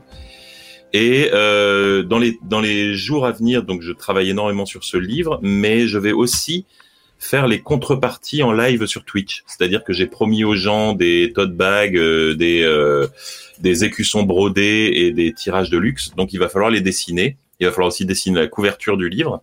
Donc tout ça se fera en live de manière un peu impromptue. Je préviendrai sûrement sur euh, Twitter euh, quelques minutes avant ou sur Instagram, mais euh, c'est quand j'aurai le temps. Voilà. Top. Je me permets de conclure. Pour ma part, Ça fait un mois que j'ai pas streamé. Pourquoi? Parce que je gardais un chat. Et je voulais streamer depuis mes potes et que je gardais le chat, sauf que je ne pouvais pas, pour plein de raisons techniques nulles. Donc, à la place, j'ai fait une semaine de cours de JavaScript. Et depuis, techniquement, je pourrais streamer. Sauf que je suis très occupé à préparer ce, les prochains lives. En fait, à la base, je voulais juste commencer à préparer une façon un peu jolie pour les lives IRL. Et c'est parti en couille. Je peux pas vous dire comment exactement c'est parti en couille, mais c'est vraiment parti extrêmement loin. Et euh, je suis pas du genre à me vanter, vous le savez, à part le fait de dire je travaille avec les meilleurs gens du monde pour raconter des histoires et tout. Ça, je, reste quand même les pieds sur terre. Vous voyez ce que je veux dire? Mais euh, en toute humilité, je crois, je suis à 99,9% certain que les prochains live IRL qu'on va faire donc dans les semaines à venir quand j'aurai terminé mon système, ça n'a jamais été fait avant. Et si ça marche, ça va être extrêmement cool. Mais je ne peux pas vous en parler pour l'instant, j'ai envie de vraiment le terminer, je veux pas le jinx non plus. Mais euh, je suis en train de peaufiner le truc, j'ai fait quelques tests. Euh, les tests que je fais, les tests que je fais marchent. Mais du coup, à chaque fois, je me dis, ça pourrait être plus propre, ça pourrait être plus beau, ça pourrait être mieux animé. Donc, c'est si vous aimez le wiki quiz et si vous aimez les live IRL, vous allez, je pense, vraiment adorer. C'est j'ai vraiment, vraiment hâte de vous le montrer. Je suis impatient de faire ça. En attendant, pas de stream. Euh, je suis très occupé à bosser et à ranger ma chambre. Voilà. Global. Oh, j'ai fait un bouquin aussi qui s'appelle Comment j'ai tué mon ange gardien, 14,50€ chez Flammarion. Si vous aimez les histoires d'horreur et les histoires qu'on écrit dans les nouilles rampantes, Comment j'ai tué mon ange gardien, 14,50€ chez Flammarion. J'ai pas le bouquin sous les mains, je suis un très mauvais vendeur, mais bon, voilà, c'est tout pour moi. Euh, j'ai fait le tour, je crois, c'est pas mal. Euh... Tu nous fais un petit raid pour ah, terminer? Voilà, alors j'ai vu qui c'est qu'on va voir? Et eh ben allez, on va aller. Écoutez, vous savez quoi? On parle de la phobie des trucs rampants ou des clowns ou ce genre de choses, mais vous connaissez, vous connaissez peut-être la thalassophobie. Je vous envoie chez ah putain, elle a fini. La ah, peur de la mer. On va, partir chez Little Big Whale. Elle joue à Subnautica. Ah. Little Big Whale.